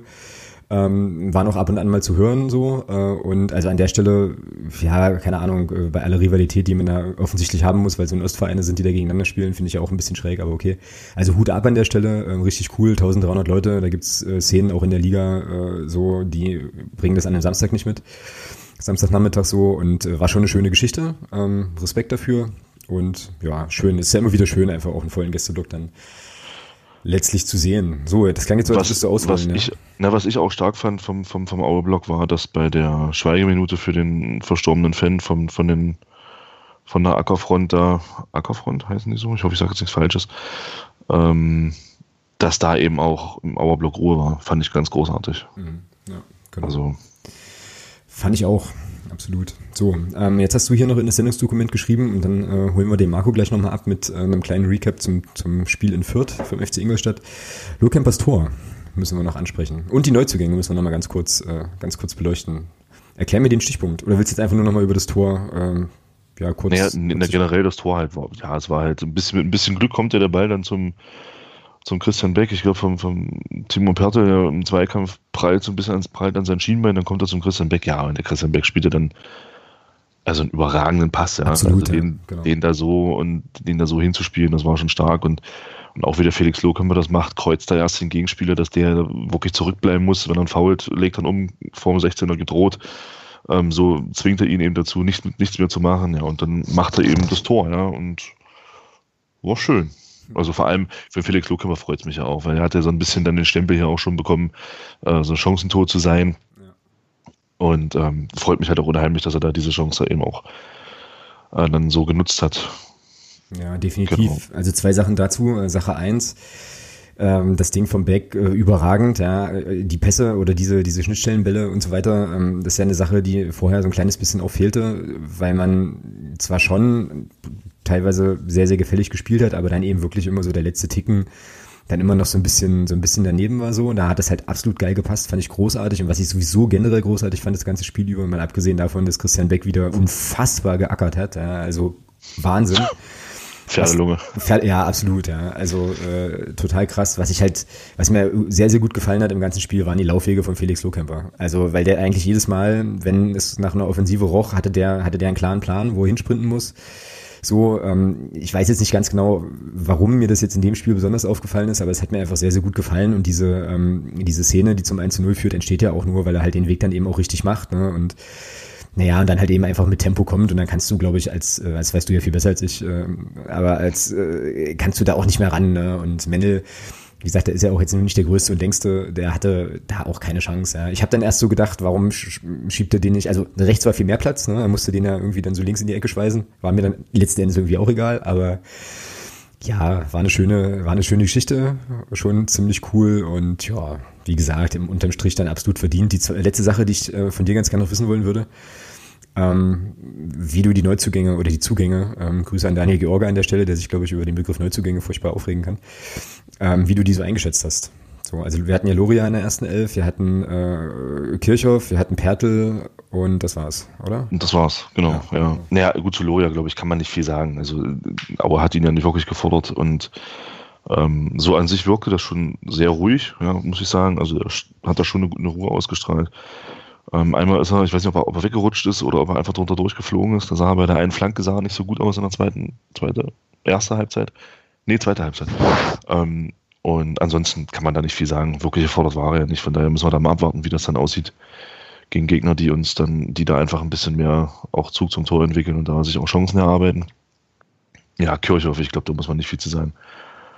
Irre. Also, mhm. das ist halt so, das ist eben so, so ein Spielertyp ja, keine Ahnung, was der in der zweiten Liga zu suchen hat. Also ähm, das ist schon die, diese Ruhe am Ball, diese Sicherheit, die, diese Abge Abgezocktheit, das ist Wahnsinn. Und das ist halt wirklich so ein Puzzleteil, was du eben auf dieser Position einfach brauchst. Und äh, ich glaube, also wenn der fit bleibt, dann werden wir an dem Jan Kirchhoff sehr, sehr viel Freude haben in der Rückrunde. Mhm. Ja. Gehe ich absolut mit. Ähm, also überragendes Spiel gemacht. Es gab ja dann noch diese, diese Szene, wo ich persönlich ja schon wieder dachte, okay, alles klar, alles wie immer. 75. Äh, Minute, als der äh, gute Mann aus Freiburg da den Elfmeter pfeift, der dann äh, glücklicherweise keiner war. Auch das fand ich ganz, ganz stark, wie er den Ole Kolper da einfach weggrätscht, ja, kompromisslos und das eben auch, auch gut macht. Ja, super Spiel, super Einstand, gar keine Frage. Ähm, Timo Pertl fand ich ein bisschen blass irgendwie. Ja, gut. Ist natürlich auch, darfst du nicht vergessen, er hat ja in der ersten Halbzeit relativ früh die gelbe Karte bekommen. Ich glaube, das hemmt dann auch schon ja, ein bisschen, gerade, gerade im Defensivverhalten. Wobei ähm, sich, ganz kurz, sorry, dass ich dich unterbreche, aber die hatte sich ja auch redlich verdient, ja. Die, äh, hm. oder? Ja, den, den Ball darf er bei der Annahme nicht so wegspringen lassen und dann muss er faulen, sonst wäre er durch gewesen. Und dann das war ja schon so ein Dennis Erdmann Gedächtnisfaul eigentlich, das war schon cool. Ja, also gut, ich denke mal, bei ihm ist es aber auch ähm, ein Stück weit vielleicht auch diese fehlende Spielpraxis. Äh, er hat dann Wochen zum Schluss auch nicht gespielt, dann gibt ihm mal noch drei, vier Wochen. Ja. ja. genau. So unterm Strich, wie gesagt, sind wir alle zufrieden nach Hause gegangen. Ähm, Puls ließ dann irgendwann auch wieder so ein bisschen nach, weil die letzten zehn Minuten waren natürlich wieder anstrengend. Da, da ähm, stand der Club relativ tief, um nicht zu sagen eigentlich viel zu tief. Und, relativ tief ist gut. ja, also der, der, ähm, ja, der äh, Herr Zimmermann, mein äh, Mitfahrer, den ich, den ich auf Rück Rücktour hatte, der sagte dann so schön, naja, ich glaube, das war nicht der Plan des FCM, da irgendwie zwei Viererketten in den 16er zu nageln, die letzten zehn Minuten.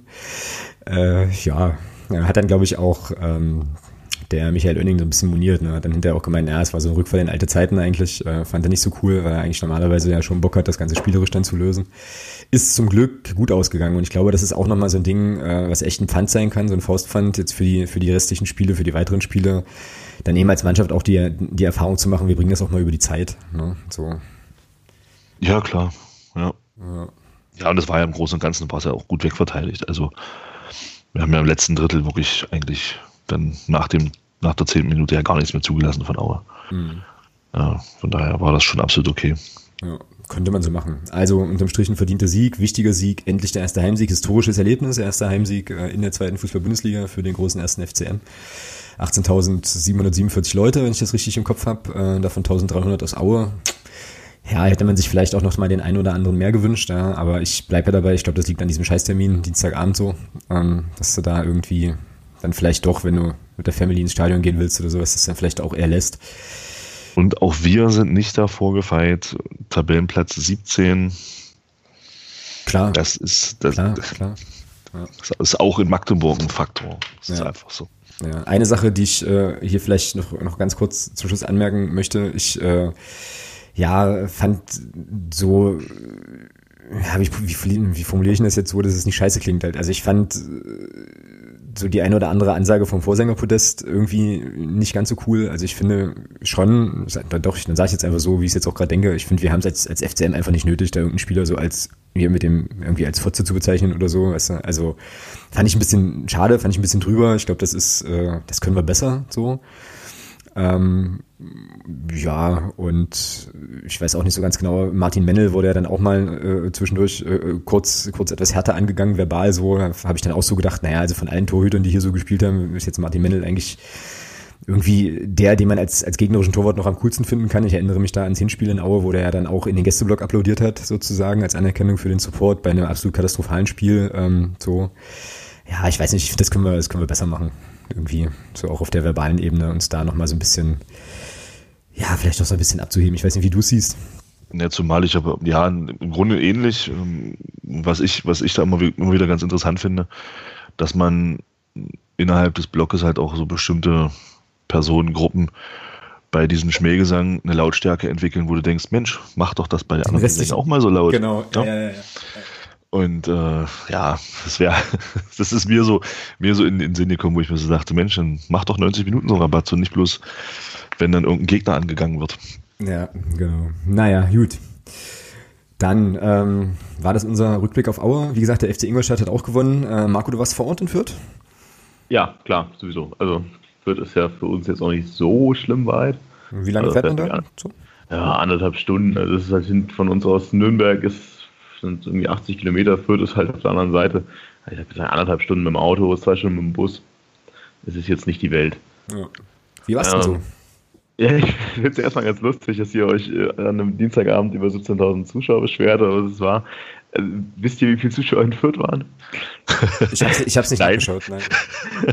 Äh, in diesem Stadion waren 7700 Zuschauer. Ach du Scheiße, okay. Und davon würde ich meinen, so 800 aus Ingolstadt oder so. Also beidseitig passt schon. Also Mhm. 17.000 wäre eine andere Kulisse gewesen. Das nur mal nebenbei. Nee, also ich würde euch so gerne Angst machen vor Freitag. Aber ich kann es nicht. Ich kann es nicht. Es war Not gegen Elend. Es war einfach. Also ich hatte richtig Bock. Ich hatte den ganzen Tag nur, endlich geht's weiter, endlich geht's weiter. Und nach 20 Minuten haben wir Pfeif ab. Mhm. Wann ist Mittagpause? Es war so schlecht schon wieder. Aber das klingt ganz hervorragend. Das ist großartig. Aber Entschuldigung, ich muss reden Sie weiter. Also ich muss es leider genauso sagen, wie es ist. Und witzig ist, beim Hinspiel gegen Fürth damals, also letztes Jahr, da hat Fürth ja eigentlich super angefangen. Das nicht das, ja, am Anfang der Saison, die standen ja ziemlich weit oben am Anfang. Und bei dem Spiel gegen Fürth, also, die sind so schlecht, die steigen ab. Und danach gewinnen sie irgendwie alles. Und jetzt haben wir wieder gegen Fürth gespielt und die sind so schlecht, die müssen eigentlich auch absteigen. Also, wenn wir vorher darüber geredet haben, das macht sich unter vier Leuten aus.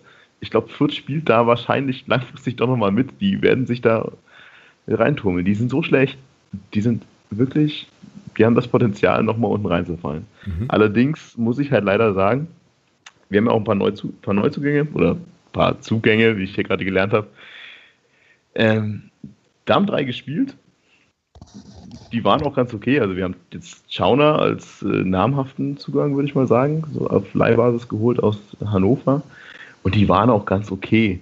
Aber diese Gesamtleistung war eigentlich wirklich, es waren 0-0. Es waren zwei Mannschaften gegeneinander. Ich glaube, über das ganze Spiel hinweg hatten wir zwei Torchancen und führt eine. Und das wirklich jetzt nicht übertrieben. Mhm. Beide Torhüter haben, glaube ich, einen Ball gehalten. Und es war ein typisches 0-0 und dann kriegen wir in der paar 70. Minute einen Elfmeter, den man wohl geben kann, den aber wahrscheinlich nicht jeder gegeben hätte und dann sind wir 1-0 vorne. Danach, das ist ja vorher schon mal gesagt, die, dann gab es rote Karten für Fürth. Also ganz komisch, ganz absurd alles. Es kam der, der vorhin schon mal besprochene Kutschke rein, ist 30 Sekunden am Platz und wird dann von der Seitenlinie weggesenzt und es gibt glatt rot. Ich finde die Entscheidung ein bisschen hart, da rot zu geben. Gelb hätte es auch getan. Mhm. Und da war eigentlich das Spiel entschieden. Denn es war eh schon vor, nicht viele Aufbäume von Fürth zu sehen, aber zu 10 natürlich gar nicht. Und in der letzten Minute, äh, kurz vor der letzten Minute, gibt es dann nochmal ganz rüdes Einsteigen, hohes Bein auf den Hinterkopf von Krause. Der hat auch eine riesen Platzzone irgendwie am Hinterkopf. Jetzt da gab es dann die nächste rote Karte. Äh, sehr, sehr surreal. Also Fürth hat sich jetzt da wirklich nicht groß hervorgetan. Allerdings muss ich auch sagen, wir waren auch nicht so der Hammer. Vielleicht ist das jetzt so ein, was bei dem der Knoten platzt, das kann ja mal sein. Wir haben auch davor jetzt dann glaube, 14 Spiele nicht gewonnen gehabt. Es ist natürlich, kann es dazu führen, dass es jetzt ein Selbstvertrauensschub ist. Wenn wir so spielen, wie wir gegen Fürth gespielt haben, dann kann ich euch leider keine Angst machen am Freitag. Ja, wie gesagt, also ich finde das alles ganz hervorragend. Äh, klingt, klingt super. Ähm, und ich glaube, die zweite rote Karte für Fürth war vom, ähm, also hat sich der Paul Seguin, nee, doch, Paul Seguin ja. heißt ja auch, ne? Ja, ja genau. Ähm, hat sich das auch. Naja, Paul Seguin und so, Paul Seguin. Und so. Der heißt aber Wolfgang. Ja, ich weiß. So. Na, Namen, du weißt doch hier Podcast und Namen ist es doch. Äh, aber den weiß ich. Den weiß ich. Ja, na gut, den, den sollte man, den sollte man auch kennen, Hüstel als, äh, als Clubfan. Ja, da, da gibt's ja auch so eine gewisse Verbindung auch zum FCM, weil eben der Vater ist halt ein großer, großer verdienter Spieler sozusagen bei uns. Ähm, deswegen haben wir das natürlich auch mitbekommen und der Paul Seguin war bei uns äh, bei einigen auf der Wunschliste so und auch einer der Namen, die gehandelt worden sind, ähm, während man im Hintergrund dann eben die wichtigen Transfers klar gemacht hat. So von daher genau haben wir das da an der Stelle auch mitbekommen. Gut, na dann ähm, ist das doch jetzt ein ganz hervorragender Zeitpunkt, um nochmal konkret zu werden und zu schauen, was jetzt eigentlich am Freitagabend im Audi Sportpark dann äh, passieren wird. Also ich habe jetzt schon mit mitbekommen, ähm, dass wir gegebenenfalls ja ja nicht so riesengroße Angst haben müssen äh, im Prinzip, wobei man natürlich klar auch äh, vor jedem Gegner äh, selbstverständlich Respekt hat und äh, ich mir jetzt hier mal eine Phrase gebe, das nächste Spiel natürlich immer das Schwerste ist.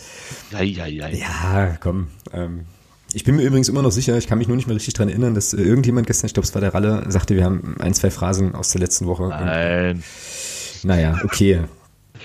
Gut, äh, Marco, was wird uns bei euch im Stadion erwarten? Was wird das für ein Stadionerlebnis für uns am Freitag? Ja, es, äh, Freitagabend, wenn das Wetter so bleibt, wie es ist, würde ich sagen, ist, wie wir vorhin gehört haben, es werden wahrscheinlich auch wieder nur so 9000 Zuschauer werden, 8.000, 9000 Zuschauer.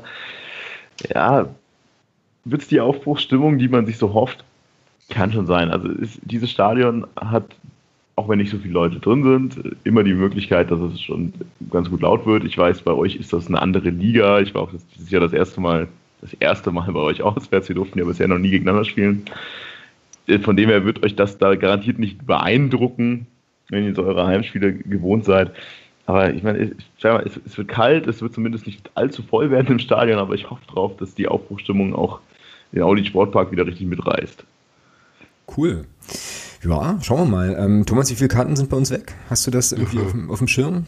Ja, gute Frage. Keine Ahnung. Oder irgendwas gelesen oder so? 1, 2, 1, 3 vielleicht. Oh, ich, hätte jetzt, ich hätte jetzt fast 1,5 gesagt, aber das ist jetzt auch aus dem Bauch heraus. Aber es wird auf jeden Fall ja, vierstellig, denke ich schon. Ähm, und das ist dann, glaube ich, auch so ein bisschen so der Fall, den wir vorhin ja schon kurz diskutiert hatten. Freitagnachmittag 18.30 Ja, da fahren halt die Leute hin, die äh, es halt wirklich wollen. so. Ne? Und ähm, ja, das wird, glaube ich, eine, eine, coole, eine coole Kurve glaube, da stellen wir einen ganz stabile, ganz stabilen Auswärtsblock, denke ich.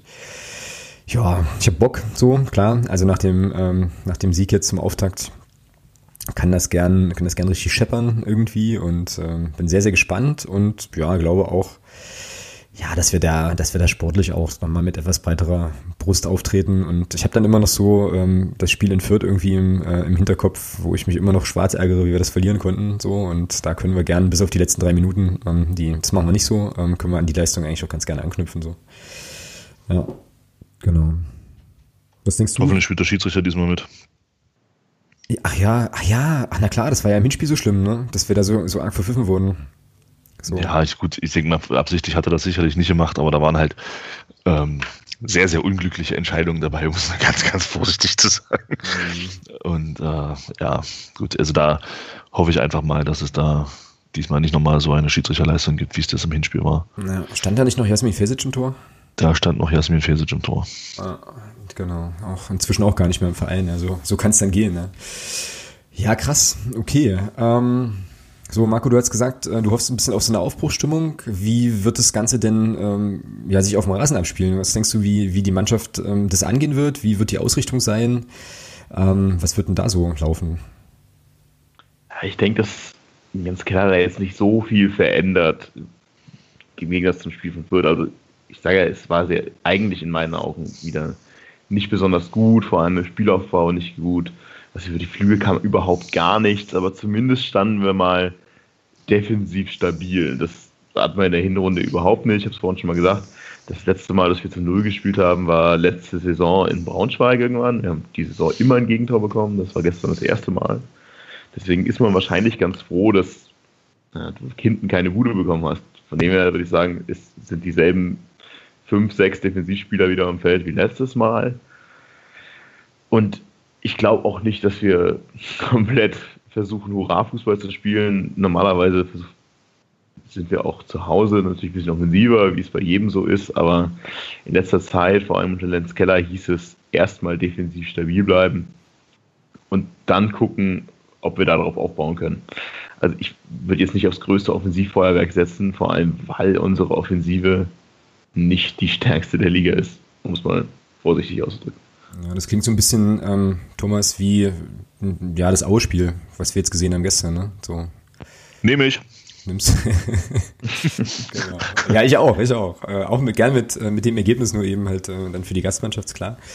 Ähm, ja, jetzt hast du gerade schon, Marco, äh, angedeutet, äh, wie die Aufstellung so, so sein wird. Dann sag mal an, wer wird denn bei euch, äh, wer wird denn bei euch spielen? Was ist eure erste Elf? Oder soll ich einfach die aus dem Viertspiel Copy- und Paste-mäßig übernehmen? Du, nee, ich, ich gebe es gerade so durch, ich habe es auch nochmal vor mir. Also im Tor wird garantiert wieder Chauner spielen. Ich, das, vielleicht, das ist der vierte Torwart, den wir die Saison im Tor haben. Das vielleicht auch mal so als äh, Fun Fact oh. am, am, Rande. Also, naja, da sind wir doch noch gut dabei, Mensch. Mit drei, ja. Genau, das ist, wir haben alle drei Torhüter, die wir vorhatten. Also der eigentliche Stammtorhüter ist kurz vor Beginn der Saison abgesprungen und dann haben wir uns noch einen Ersatztorhüter geholt. Dann hatten wir in der Saison alle drei Torhüter, die irgendwie zum Profikader gehören und haben uns jetzt Schauner ausgeliehen für die Rückrunde und er wird ziemlich sicher wieder spielen. Hat sich jetzt nicht auszeichnen können in Fürth, aber ja, alles andere wäre komisch. Die Defensive, das ist das Einzige, was auch irgendwie lobenswert war, wird eben in der Viererkette, wie sie war, wohl so bleiben, mit Paulo Ottavio, Merge Mavrei, mit Schröck und Pausen. Ja, das Mittelfeld, das eigentlich sehr variabel eigentlich sein sollte, gefühlt aus drei Sechsern besteht, aber wohl dann doch nicht. Ist mit Tresch, Kohn und Krause höchstwahrscheinlich dasselbe, außer Krause fällt jetzt vielleicht wegen seiner Fleischwunde am Hinterkopf aus. Das kann mhm. passieren. Ich weiß ehrlich ja. gesagt nicht, wie es da geht. Ich habe heute nochmal ein Bild gesehen. Das sechs, sieben Stiche, eine Riesenwunde am Hinterkopf. Alter, ist ja schon fast, Körper, ist nicht. Fast, fast, schon Vorsatz, ja. Also krass. Äh, ich, vielleicht, da müsste ich noch sagen, also ich würde da auch überhaupt kein, keine böse Absicht oder so unterstellen bei diesem Foul. Es war einfach dumm und fahrlässig, aber es war keine böse Absicht. Aber es ist natürlich schlecht ausgegangen, also es sah nicht so nett aus.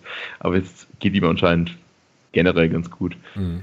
Ja, und in der Offensive ist, wird Lescano hundertprozentig wieder auf der neuen spielen. Und da würde es mich auch überraschen, wenn da, ja, wenn da nochmal ein Wechsel kommt. Da haben wir nur einen 18-jährigen Jungen auf der Bank, der eigentlich ganz gut ist, aber bestimmt nicht den Neuner schmieben wird.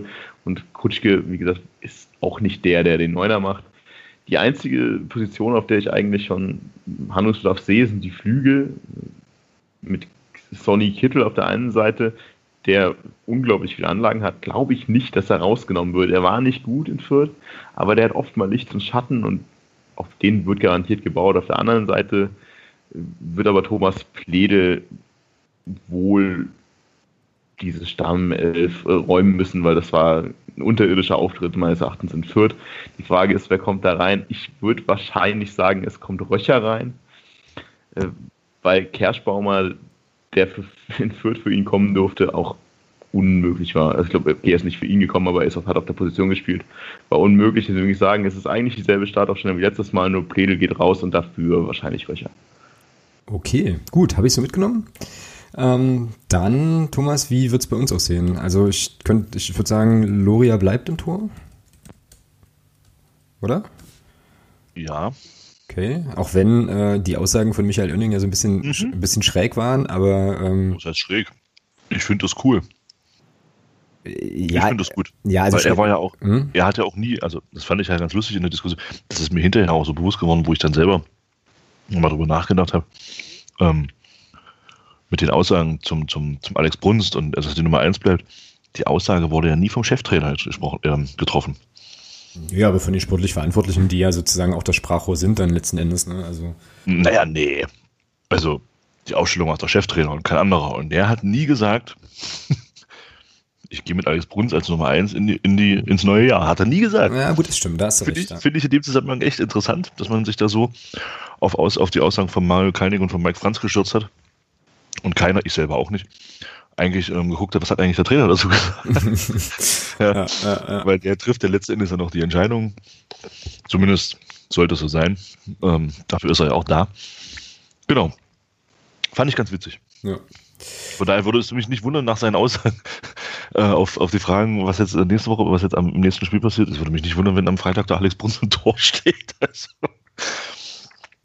ja, ja, könnte man, also wäre ihm wohl zuzutrauen. Ähm, ich würde aber trotzdem sagen, dass der Loria jetzt erstmal, was habe ich, was habe ich heute gelesen, fand ich auch wieder total geil. Loria hat sich festgespielt, wo ich mir dachte, Alter, der hat ein Spiel gemacht. Der, hat ein Spiel. der hat irgendwie, keine Ahnung, der hat anderthalb Bälle aufs Tor bekommen, wo er was tun musste, so, weißt du, aber festgespielt, nee, ist klar, weißt du, ähm, gut. Hat sich denn Timo Pertl bei dir festgespielt, hinten links? Das ist schwierig, ist schwierig, ne? Schwierig. So, so, richtig, so richtig gut war der Einstand nicht, aber ihn jetzt auch rauszunehmen ist auch schon wieder scheiße. So, also ja, ich, muss, ich muss auch sagen, ich weiß nicht, wie du das siehst. Ich fand auch den Michael Niemeyer defensiv recht wackelig. Ja, naja. Offensiv fand ich ihn stark. Wie, wie Offensiv war er nicht schlecht, aber, aber defensiv fand ich ihn recht wackelig. Und von daher glaube ich schon, dass er da erstmal nicht verändern wird. Ich weiß, man weiß ja auch nicht, warum hat er ihn runtergenommen. War es wegen der gelben Karte? Mhm. Hat er Probleme mit seiner Hand gehabt? Man weiß es ja nicht. Also da ist es echt, ich denke aber auch, dass wenn alles normal läuft, wenn er jetzt nicht verletzt ist an seiner Hand wieder oder so, dann denke ich, dass er spielen wird. Ja, dann. Also Timo Plattel. Genau, und dann gibt es auch, ähm, glaube ich, hinten keinen Grund, großartig was zu verändern. Aus meiner Sicht zumindest, ich weiß nicht, wie du das siehst, also die einzige Position, über die man gegebenenfalls nachdenken könnte, wäre jetzt Dennis Erdmann, äh, Reh hier links, äh, Romain Brigerie, wenn er jetzt wirklich irgendwie mit einem Infekt oder was äh, ausgefallen ist, aber mir hat das defensiv einfach gut gefallen gegen Fürth, das war sehr stabil, äh, so, man hat da zwar gegen Dings, ähm, sag schon, Aue. Habe ich gerade Fürth, hm? hab Fürth gesagt? Das ist nicht schlimm. Alter, du bist ich muss, müde, ja, ich muss, müde, das ich, passt. Ich, ich, ich, muss einfach nur ins Bett. Gut, ähm, genau, also, äh, ja, Erde, bleibt, das bleibt hinten so. Müller, Erde, Bülter, oder? Nein, ja, auf jeden Fall. Also, ich sag mal, gerade die Innenverteidigung äh, hat ja gegen den äh, Pascal Testro, der nur schon elf Tore geschossen hat, ähm, eine super Arbeit gemacht. Den Testro hast du zweimal gesehen, das war, weil er zweimal gut aufgelegt hat und das war's. Mhm, der, war beim, der war beim Müller und beim, beim Erdmann komplett abgemeldet. Und warum sollst du das gegen Ingolstadt jetzt genau. auseinanderruppen? Und man sieht ja auch, dass, dass der Michael Oenning, das, das hast du ja auch in, der, in den letzten Spielen der Hinrunde gesehen, schon jemand ist, der dann auch auf eine eingespielte Formation setzt ja. und dann nicht grundsätzlich äh, auf fünf Positionen durchrotiert. Ähm, von daher glaube ich schon, dass die Viererkette so aussehen wird, wie sie halt auch jetzt gegen Aue ausgesehen hat. Ja. Kannst du bitte für mich nochmal ganz kurz Marius Bilder feiern? Ja, geil. Ja, reicht mir schon. Alles gut. Das ist, das ist, also, das ist phänomenal. Also, der, wenn man überlegt, der kommt aus der vierten Liga, man, man fordert ja, ich weiß nicht, äh, wie es bei euch ist, immer so grundsätzlich, wenn es um Neuverpflichtungen geht, aber hier in Magdeburg hat man öfter mal den Reflex, dass man ja dann äh, Spieler äh, aus der Liga fordert, wo man jetzt gerade hingekommen ist. Also das war beim Drittliga-Aufstieg so. Man wollte unbedingt Spieler aus der dritten Liga holen, die erfahren sind in der Liga. Das war jetzt mit der zweiten Liga auch so. Und dann kommt der Marius Bülter aus der Regionalliga hierher und spielt gegen gestandene Zweitligaspieler auf seiner Seite überragende Fußballspiele. Also ja. großartig. Ja. Na, das ist schon so ein bisschen so, also kann man dann, glaube ich, jetzt schon sagen, egal wie das weitergeht, das ist absolut der, der, der, ja, oh, englische Blödsinnswörter, Shootingstar der Saison so. Also ähm, das ist, äh, ist eine schöne Geschichte, definitiv. Ja. Also, wie, wie ist denn das eigentlich bei euch so, um mal ganz kurz mit Neuzugängen? Ist man da auch mal so geneigt, dass man sagt, ja, wir müssen jetzt unbedingt Spieler holen, die schon seit 17 Jahren in der Liga spielen oder ist man da, ist das völlig egal? Ja, lustige Sache. Also vor der Saison hieß es, wir setzen jetzt auf die jungen, hungrigen Spieler. Hat dann von den Transfers na, so mehr oder weniger geklappt und spätestens jetzt in der Winterpause war das wieder abgemeldet. Also ich habe es ja gerade schon gesagt, wir haben Chauner geholt, wenn auch auf Leihbasis, der ist ja auch schon ein paar 30. Wir haben Maggie Mavrei reanimiert, 150 Jahren reanimiert. Das ist unser Sendungstitel, da haben wir Jahre HSV gespielt hat. Ich glaube, der ist auch 35 oder so. Also ich verstehe das ja in der aktuellen Situation, dass du jetzt Leute mit Erfahrung holst. Ist, wir haben mal gesagt, wir holen jetzt junge Spieler, aber das, das, ist jetzt auch nicht so nah gewesen. Also der Versuch war da, es ist irgendwie so ein bisschen gescheitert, deswegen sind wir jetzt gerade zurück in, im Oldschool. Wir brauchen Leute, die die Liga kennen, haben wir über unseren Trainer auch schon gesagt. Ja, das ist auch, denke ich, auch so eine Floskel, die man ganz gerne mal verwendet. Mir wäre es wirklich lieber, ein paar mehr junge Spieler auch aus der zweiten Mannschaft aufzubauen. Also unsere zweite Mannschaft spielt in der Regionalliga, von dem her haben wir da eigentlich auch die Möglichkeit, weil der Weg nicht so weit weg ist. Aber das passiert relativ wenig bei uns, muss man leider sagen. Also Forschung hat, wir haben einen 18-jährigen Stürmer auf der Bank, der kommt aus unserer A-Jugend quasi mit Fatih Kaya. Der hat viel Potenzial und hat auch ein Spiel gemacht und einmal gleich getroffen und da hoffe ich schon drauf, dass das jetzt mal was wird. Allerdings müssen die Jungen jetzt wohl hinten anstehen in der aktuellen sportlichen Situation. Hm, okay. Gut, Alex war jetzt ein bisschen abgeschweift. Nee, ist alles, ist alles gut. Wir ähm, waren ja bei der Viererkette ähm, und kamen ja auch über das Jubilieren über Marius Bülter auf das, äh, auf das Thema. Ich habe übrigens, ich möchte übrigens hier nochmal wiederholen, was ich gestern im Stadion gesagt habe. Ich glaube, ich möchte ähm, in meinem ganzen Leben einem wütenden Marius Bülter nie irgendwo im Weg stehen. Ich finde, wenn er sich konzentriert, wenn er sich konzentriert und so fokussiert ist, dann sieht er so böse aus. Das macht mir schon so ein bisschen Angst irgendwie. Ähm, aber gut, er spielt jetzt auch neben Dennis Erdmann in der, Inf also in der, in der Viererkette. Da, ja, das stimmt. Das, das färbt vielleicht auch das ab. Färbt wahrscheinlich ab, genau.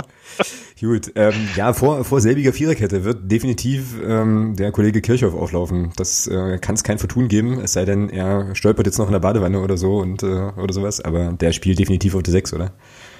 Ja, logisch. Ja. Also Genau. Dann äh, Preisinger La Prevot gibt es jetzt für mich auch keinen auch Grund. Keinen Grund zu tauschen. Nee, ja, überhaupt nicht. Und dann ist es leider so, dass ähm, ich Steven Leverenz ja immer noch äh, ziemlich geil finde, ohne ähm, ihn jemals für den FCM spielen, hab, also spielen gesehen haben. Aber ähm, das wird wieder Hello Camper werden, ne? Ja, es ist ja schwer. Also du kannst ja als Trainer auch schlecht sagen, ich nehme jetzt den Spieler raus, den ich ja schon als einer der, als einen der Spieler der jetzt unter dem Vorgänger von Michael Oenning, unter Jens Hertel, ähm, so nicht zum Zug kam, dann unter Michael Oenning Stammspieler wurde, den nimmst du ja, der hat entscheidende Tor geschossen, den nimmst du ja jetzt nicht raus. Ja, der ist ja auch gesetzt bei Oenning, also war, den machst, jetzt, was von den machst, jetzt, den machst du jetzt das Selbstvertrauen nicht kaputt, indem du sagst, jetzt bleibst du draußen. Ja, ähm, Von daher glaube ich, Lokamp wird spielen.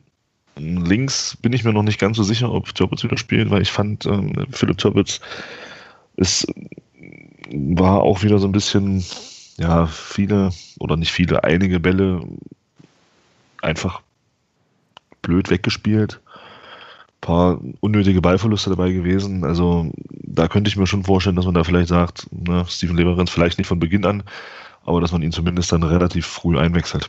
Okay, aber du würdest Türpe jetzt auf jeden Fall erstmal drin noch in der, in der Anfangshälfte drin lassen, ne? Ja, ich würde ihn auf jeden Fall erstmal noch drin lassen, aber ich kann mir da gut vorstellen, dass da, ähm, wenn das wieder so ein Spiel wird wie gegen Aue, wo er dann doch einige Fehlpässe dabei hatte und die halt auch teilweise unnötig und ohne Not waren, ähm, kann ich mir schon vorstellen, dass man dann da auf der Position dann reagieren wird mit dem Wechsel. Hm. Ja. Dann haben wir es, oder? So, na, Christian Beck haben wir vergessen, aber der spielt natürlich sowieso. Also ja, gut, das, das ist wieder so die Geschichte. Äh, selbstverständlich, es muss nicht angesprochen werden. Äh, ja, also Hut ab. Wie, wie, gesagt, wir sagen das im Podcast ja hier dauernd, ja, aber ich möchte, ich muss es jetzt hier auch nochmal sagen, weil es mir eben beim Spiel jetzt in, äh, gegen Auer auch nochmal so aufgefallen ist, halt, also was der Mann für das, für unser Spiel macht, das ist äh, aller Ehren wert, ja. Und äh, wie gesagt, Lindebeck. Der Blindebeck. Ja, ja, der muss das, der muss das Tor natürlich machen, das 2-0 gestern, das ist auch überhaupt gar keine Frage. Aber wie gesagt, was der ackert, was der arbeitet, bis zur 90. Minute, wie der gestern vorne dann auch dem, dem Mennel, der nun wahrlich äh, auch fußballerisch kein schlechter Torhüter ist, der auch zum Teil die Bälle abgegrätscht hat, so, ne? Ähm, also Hut ab, also Beck spielt immer, ja. Es war, ja, es war, es war mal Butzen spielt immer, jetzt ist es Beck spielt immer, wir bleiben zumindest bei er B. Halt, er hat halt auch das 1-0 super vorbereitet, ja. Ja, ja, ja klar. Gar keine ja. Frage.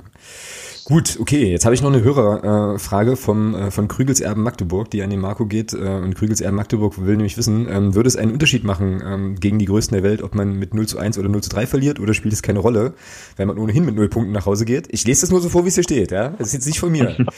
Tatsächlich nicht von mir. Ähm, ver verweist aber auch nochmal auf den Ergebnistipp, den wir jetzt, äh, den wir jetzt bringen müssen. Ähm, ja, sag mal, wie geht's denn, wie geht's denn aus und was würdest du zu dieser Frage äh, sagen? Also ja, es macht natürlich einen Unterschied. Vor allem, weil wir konkurrenztechnisch so nah beieinander liegen, dass das direkte Torverhältnis vielleicht besser mit einem 0-1 wäre als mit einem 0-3. Von dem her, ja, natürlich macht das einen Unterschied. Ich kann mir aber auch gut vorstellen, dass es wirklich so läuft. Ja, ich muss sagen, ich erwarte mir spielerisch nicht sehr viel. Ich weiß ehrlich gesagt nicht, wie gut ihr jetzt da, ja, wie schön ihr Hurra-Fußball spielt. Ich erwarte mir wenig von dem Spiel. Und ich kann mir gut vorstellen, dass das wirklich so ein 0-0 wird. Ich kann mir auch sehr gut vorstellen, dass es vielleicht auf einer oder anderen Seite einen Elfmeter gibt und dadurch das Spiel entschieden wird. Aber ich kann mir da wirklich ein sehr trostloses Ergebnis vorstellen und würde sagen 0-0. Okay. Äh, Thomas, was sagst du? Haue. Habe ich jetzt noch Zeit für Jeopardy? Nee, habe ich nicht. Schade. Ähm, also 0-1 oder was? Also 1-0 für uns. Ja. Ähm, hm. ja. ja, und ich bin ja auch grenzenlos euphorisch optimistisch und ähm, habe jetzt kurz überlegt, ob ich so einen Padercast-Tipp abgebe. Mache ich aber nicht. Also so ein, so, so, so ein Andreas-Tipp oder was? Ja, so, so, so 06 oder so. Ähm, nee, aber äh, hm. Nein, also ich könnte mir tatsächlich die Situation mit so einem Elfmeter für die Heimseite durchaus auch vorstellen und ähm, denke aber, dass wir das Spiel gewinnen werden und möchte ganz gern mit einem, ja, ach komm, machen wir es mal beruhigend diesmal und nicht wieder so herzkaspermäßig wie gestern, äh, einem 3-1 äh, aus unserer Sicht würde ich da gern, würde ich da gern nehmen. Ähm, ich nehme aber auch äh, drei Punkte in jeder anderen Darreichungsform, ist mir ganz egal, Hauptsache. 6-5.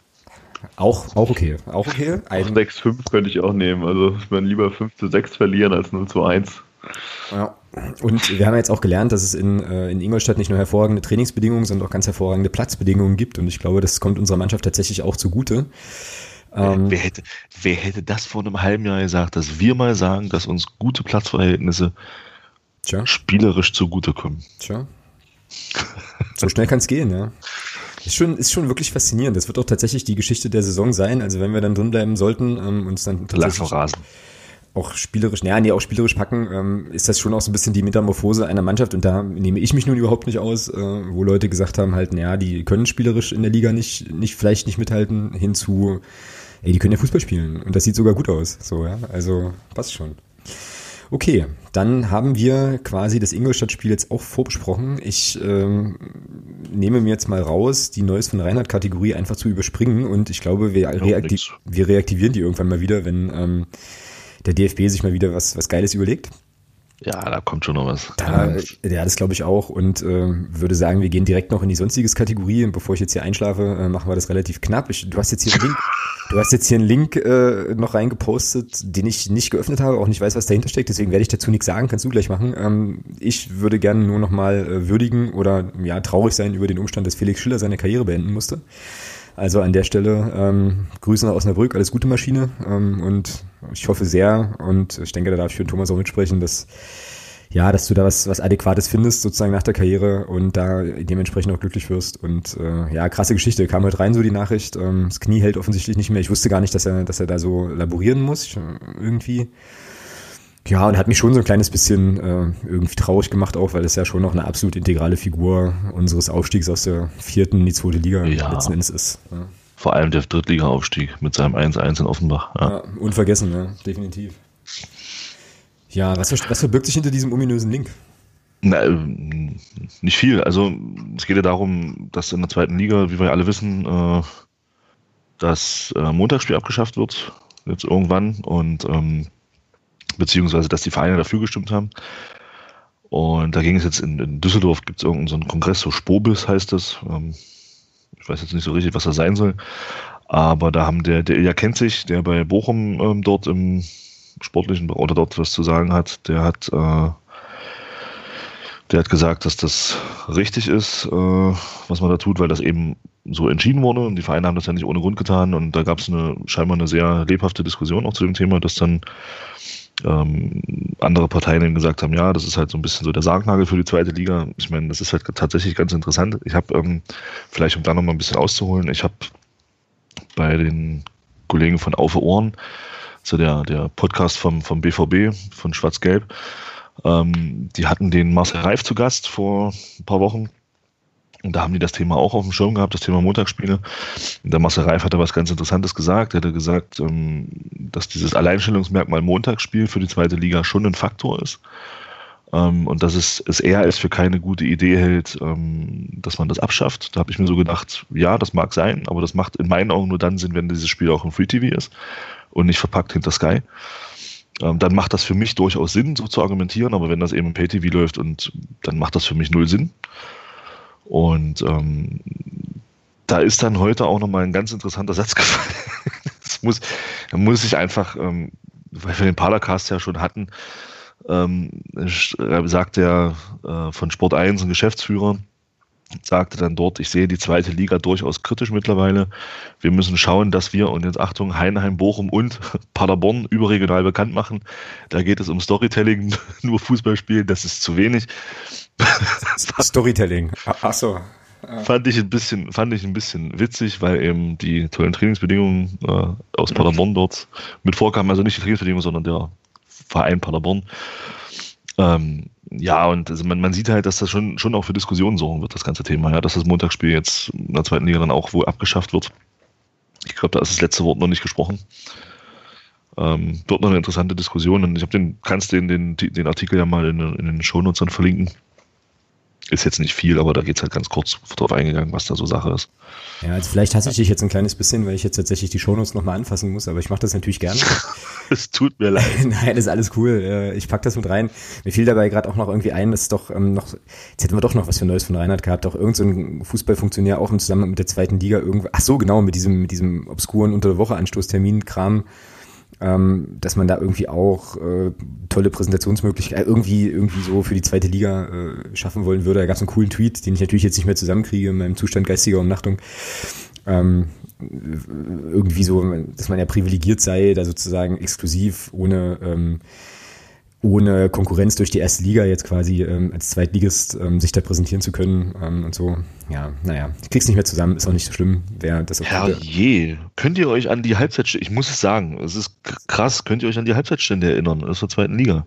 Na dunkel, also äh, Sandhausen hatte geführt. Ähm, nee, Hamburg hatte gegen Sandhausen 1-0 geführt, da steht es inzwischen 2-1. Dann hat Heidenheim geführt. Ja. Heidenheim hatte 2-1 geführt, da steht es 2-2. Okay. Und Dresden hatte ja 3-1 geführt, da ja. steht es jetzt 3 4. Oh. Ja, hm. ja also schade. Dresden scheint auch gerne nochmal runterkommen zu wollen in den Richtung Abstiegskampf. Ich hätte nichts dagegen, wenn sie dann am Ende hinter uns stehen. Wann spielen wir gegen die 15. März, ne? Im März, ja. Oder irgendwie so. Naja, dann, dann gehen wir vorbei. So. Und dann ziehen wir sie, dann ziehen wir sie noch so richtig mit rein. Ja, nice. So. Nee, wir ziehen uns dann raus und wir sind ja dann schon raus, weil wir haben ja bis dahin alles gewonnen und dann äh, schießen wir Dresden halt wieder nach unten. Also Nehm ich. so rum. Nehme ich. ja, schon krass, ja, verspielen die tatsächlich in 3-1. Das ist ja unglaublich. Zu Hause. Ah, das ist ganz hervorragend, finde ich gut. So. Naja, gut. Dann hätten wir den sonstiges Block äh, an der Stelle irgendwie auch. Äh, man merkt wahrscheinlich gar nicht, dass ich jetzt hier sozusagen auf das Ende der Aufnahme dränge. Ähm, so ein bisschen. Hörer der Woche, Hörerinnen, Hörer der Woche haben wir noch. Ähm, ich würde gern den äh, ja, Ed Stolzer Clubfan auf Twitter nominieren, weil er einfach der Erste war, der die Frage mit den Trainingsbedingungen gestellt hat. Ähm, für, den, für den Marco. Und äh, ja, ich denke, das ist äh, schon eine probate Nominierung, oder, Thomas? Absolut, absolut. Auch im, auch im Hinblick um, ähm, auf dein auf dein Zeitmanagement ist das eine super Sache, nehme genau. ich. Großartig, hervorragend. Also äh, ich habe, äh, ja genau, ich habe jetzt nur den Twitter-Handle stolzer Clubfan. Ähm, herzlichen Glückwunsch, du bist Hörer der Woche. Vielen, vielen Dank. Das ist dein Hörer der Woche, Jule.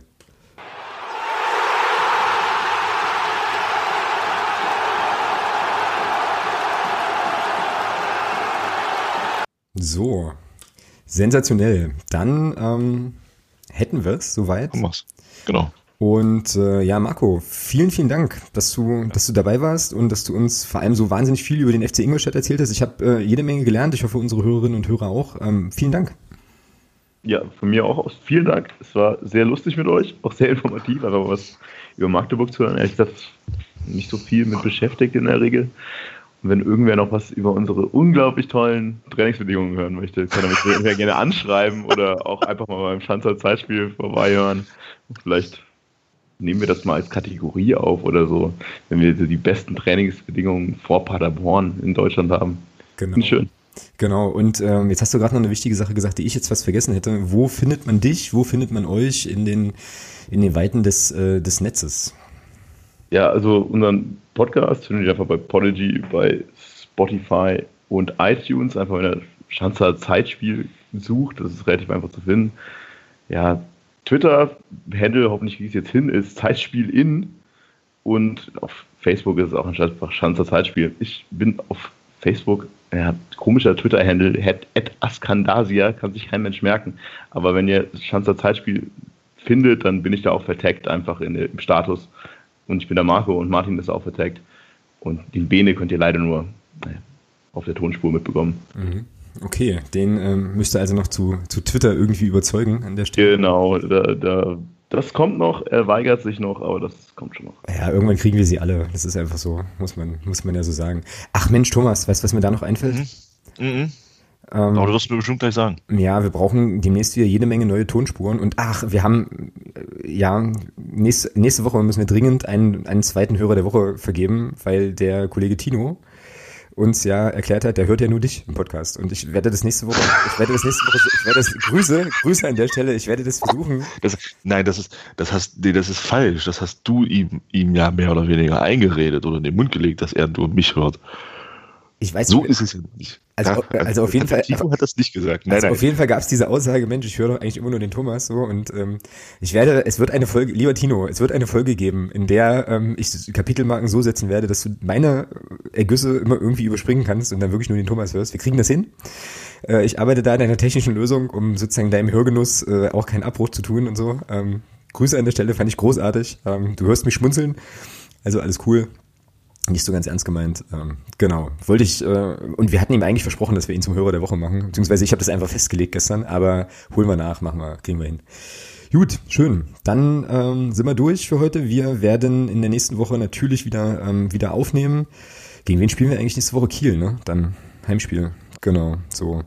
Werden dann also mal schauen, was es mit dem, ähm, ja, mit den guten Bedingungen in Ingolstadt auf sich hat jetzt am Freitag. Schauen uns das beide an vor Ort und Genau, werden dann äh, davon berichten, werden uns natürlich dann auch entsprechend auf Kiel vorbereiten und ja, mein Traum sind ja immer noch zwölf Punkte aus den ersten vier Spielen. Ähm, noch ist es möglich.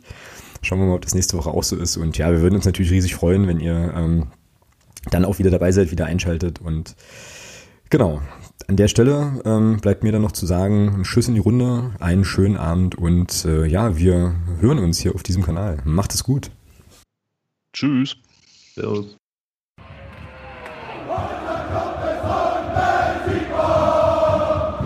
e matar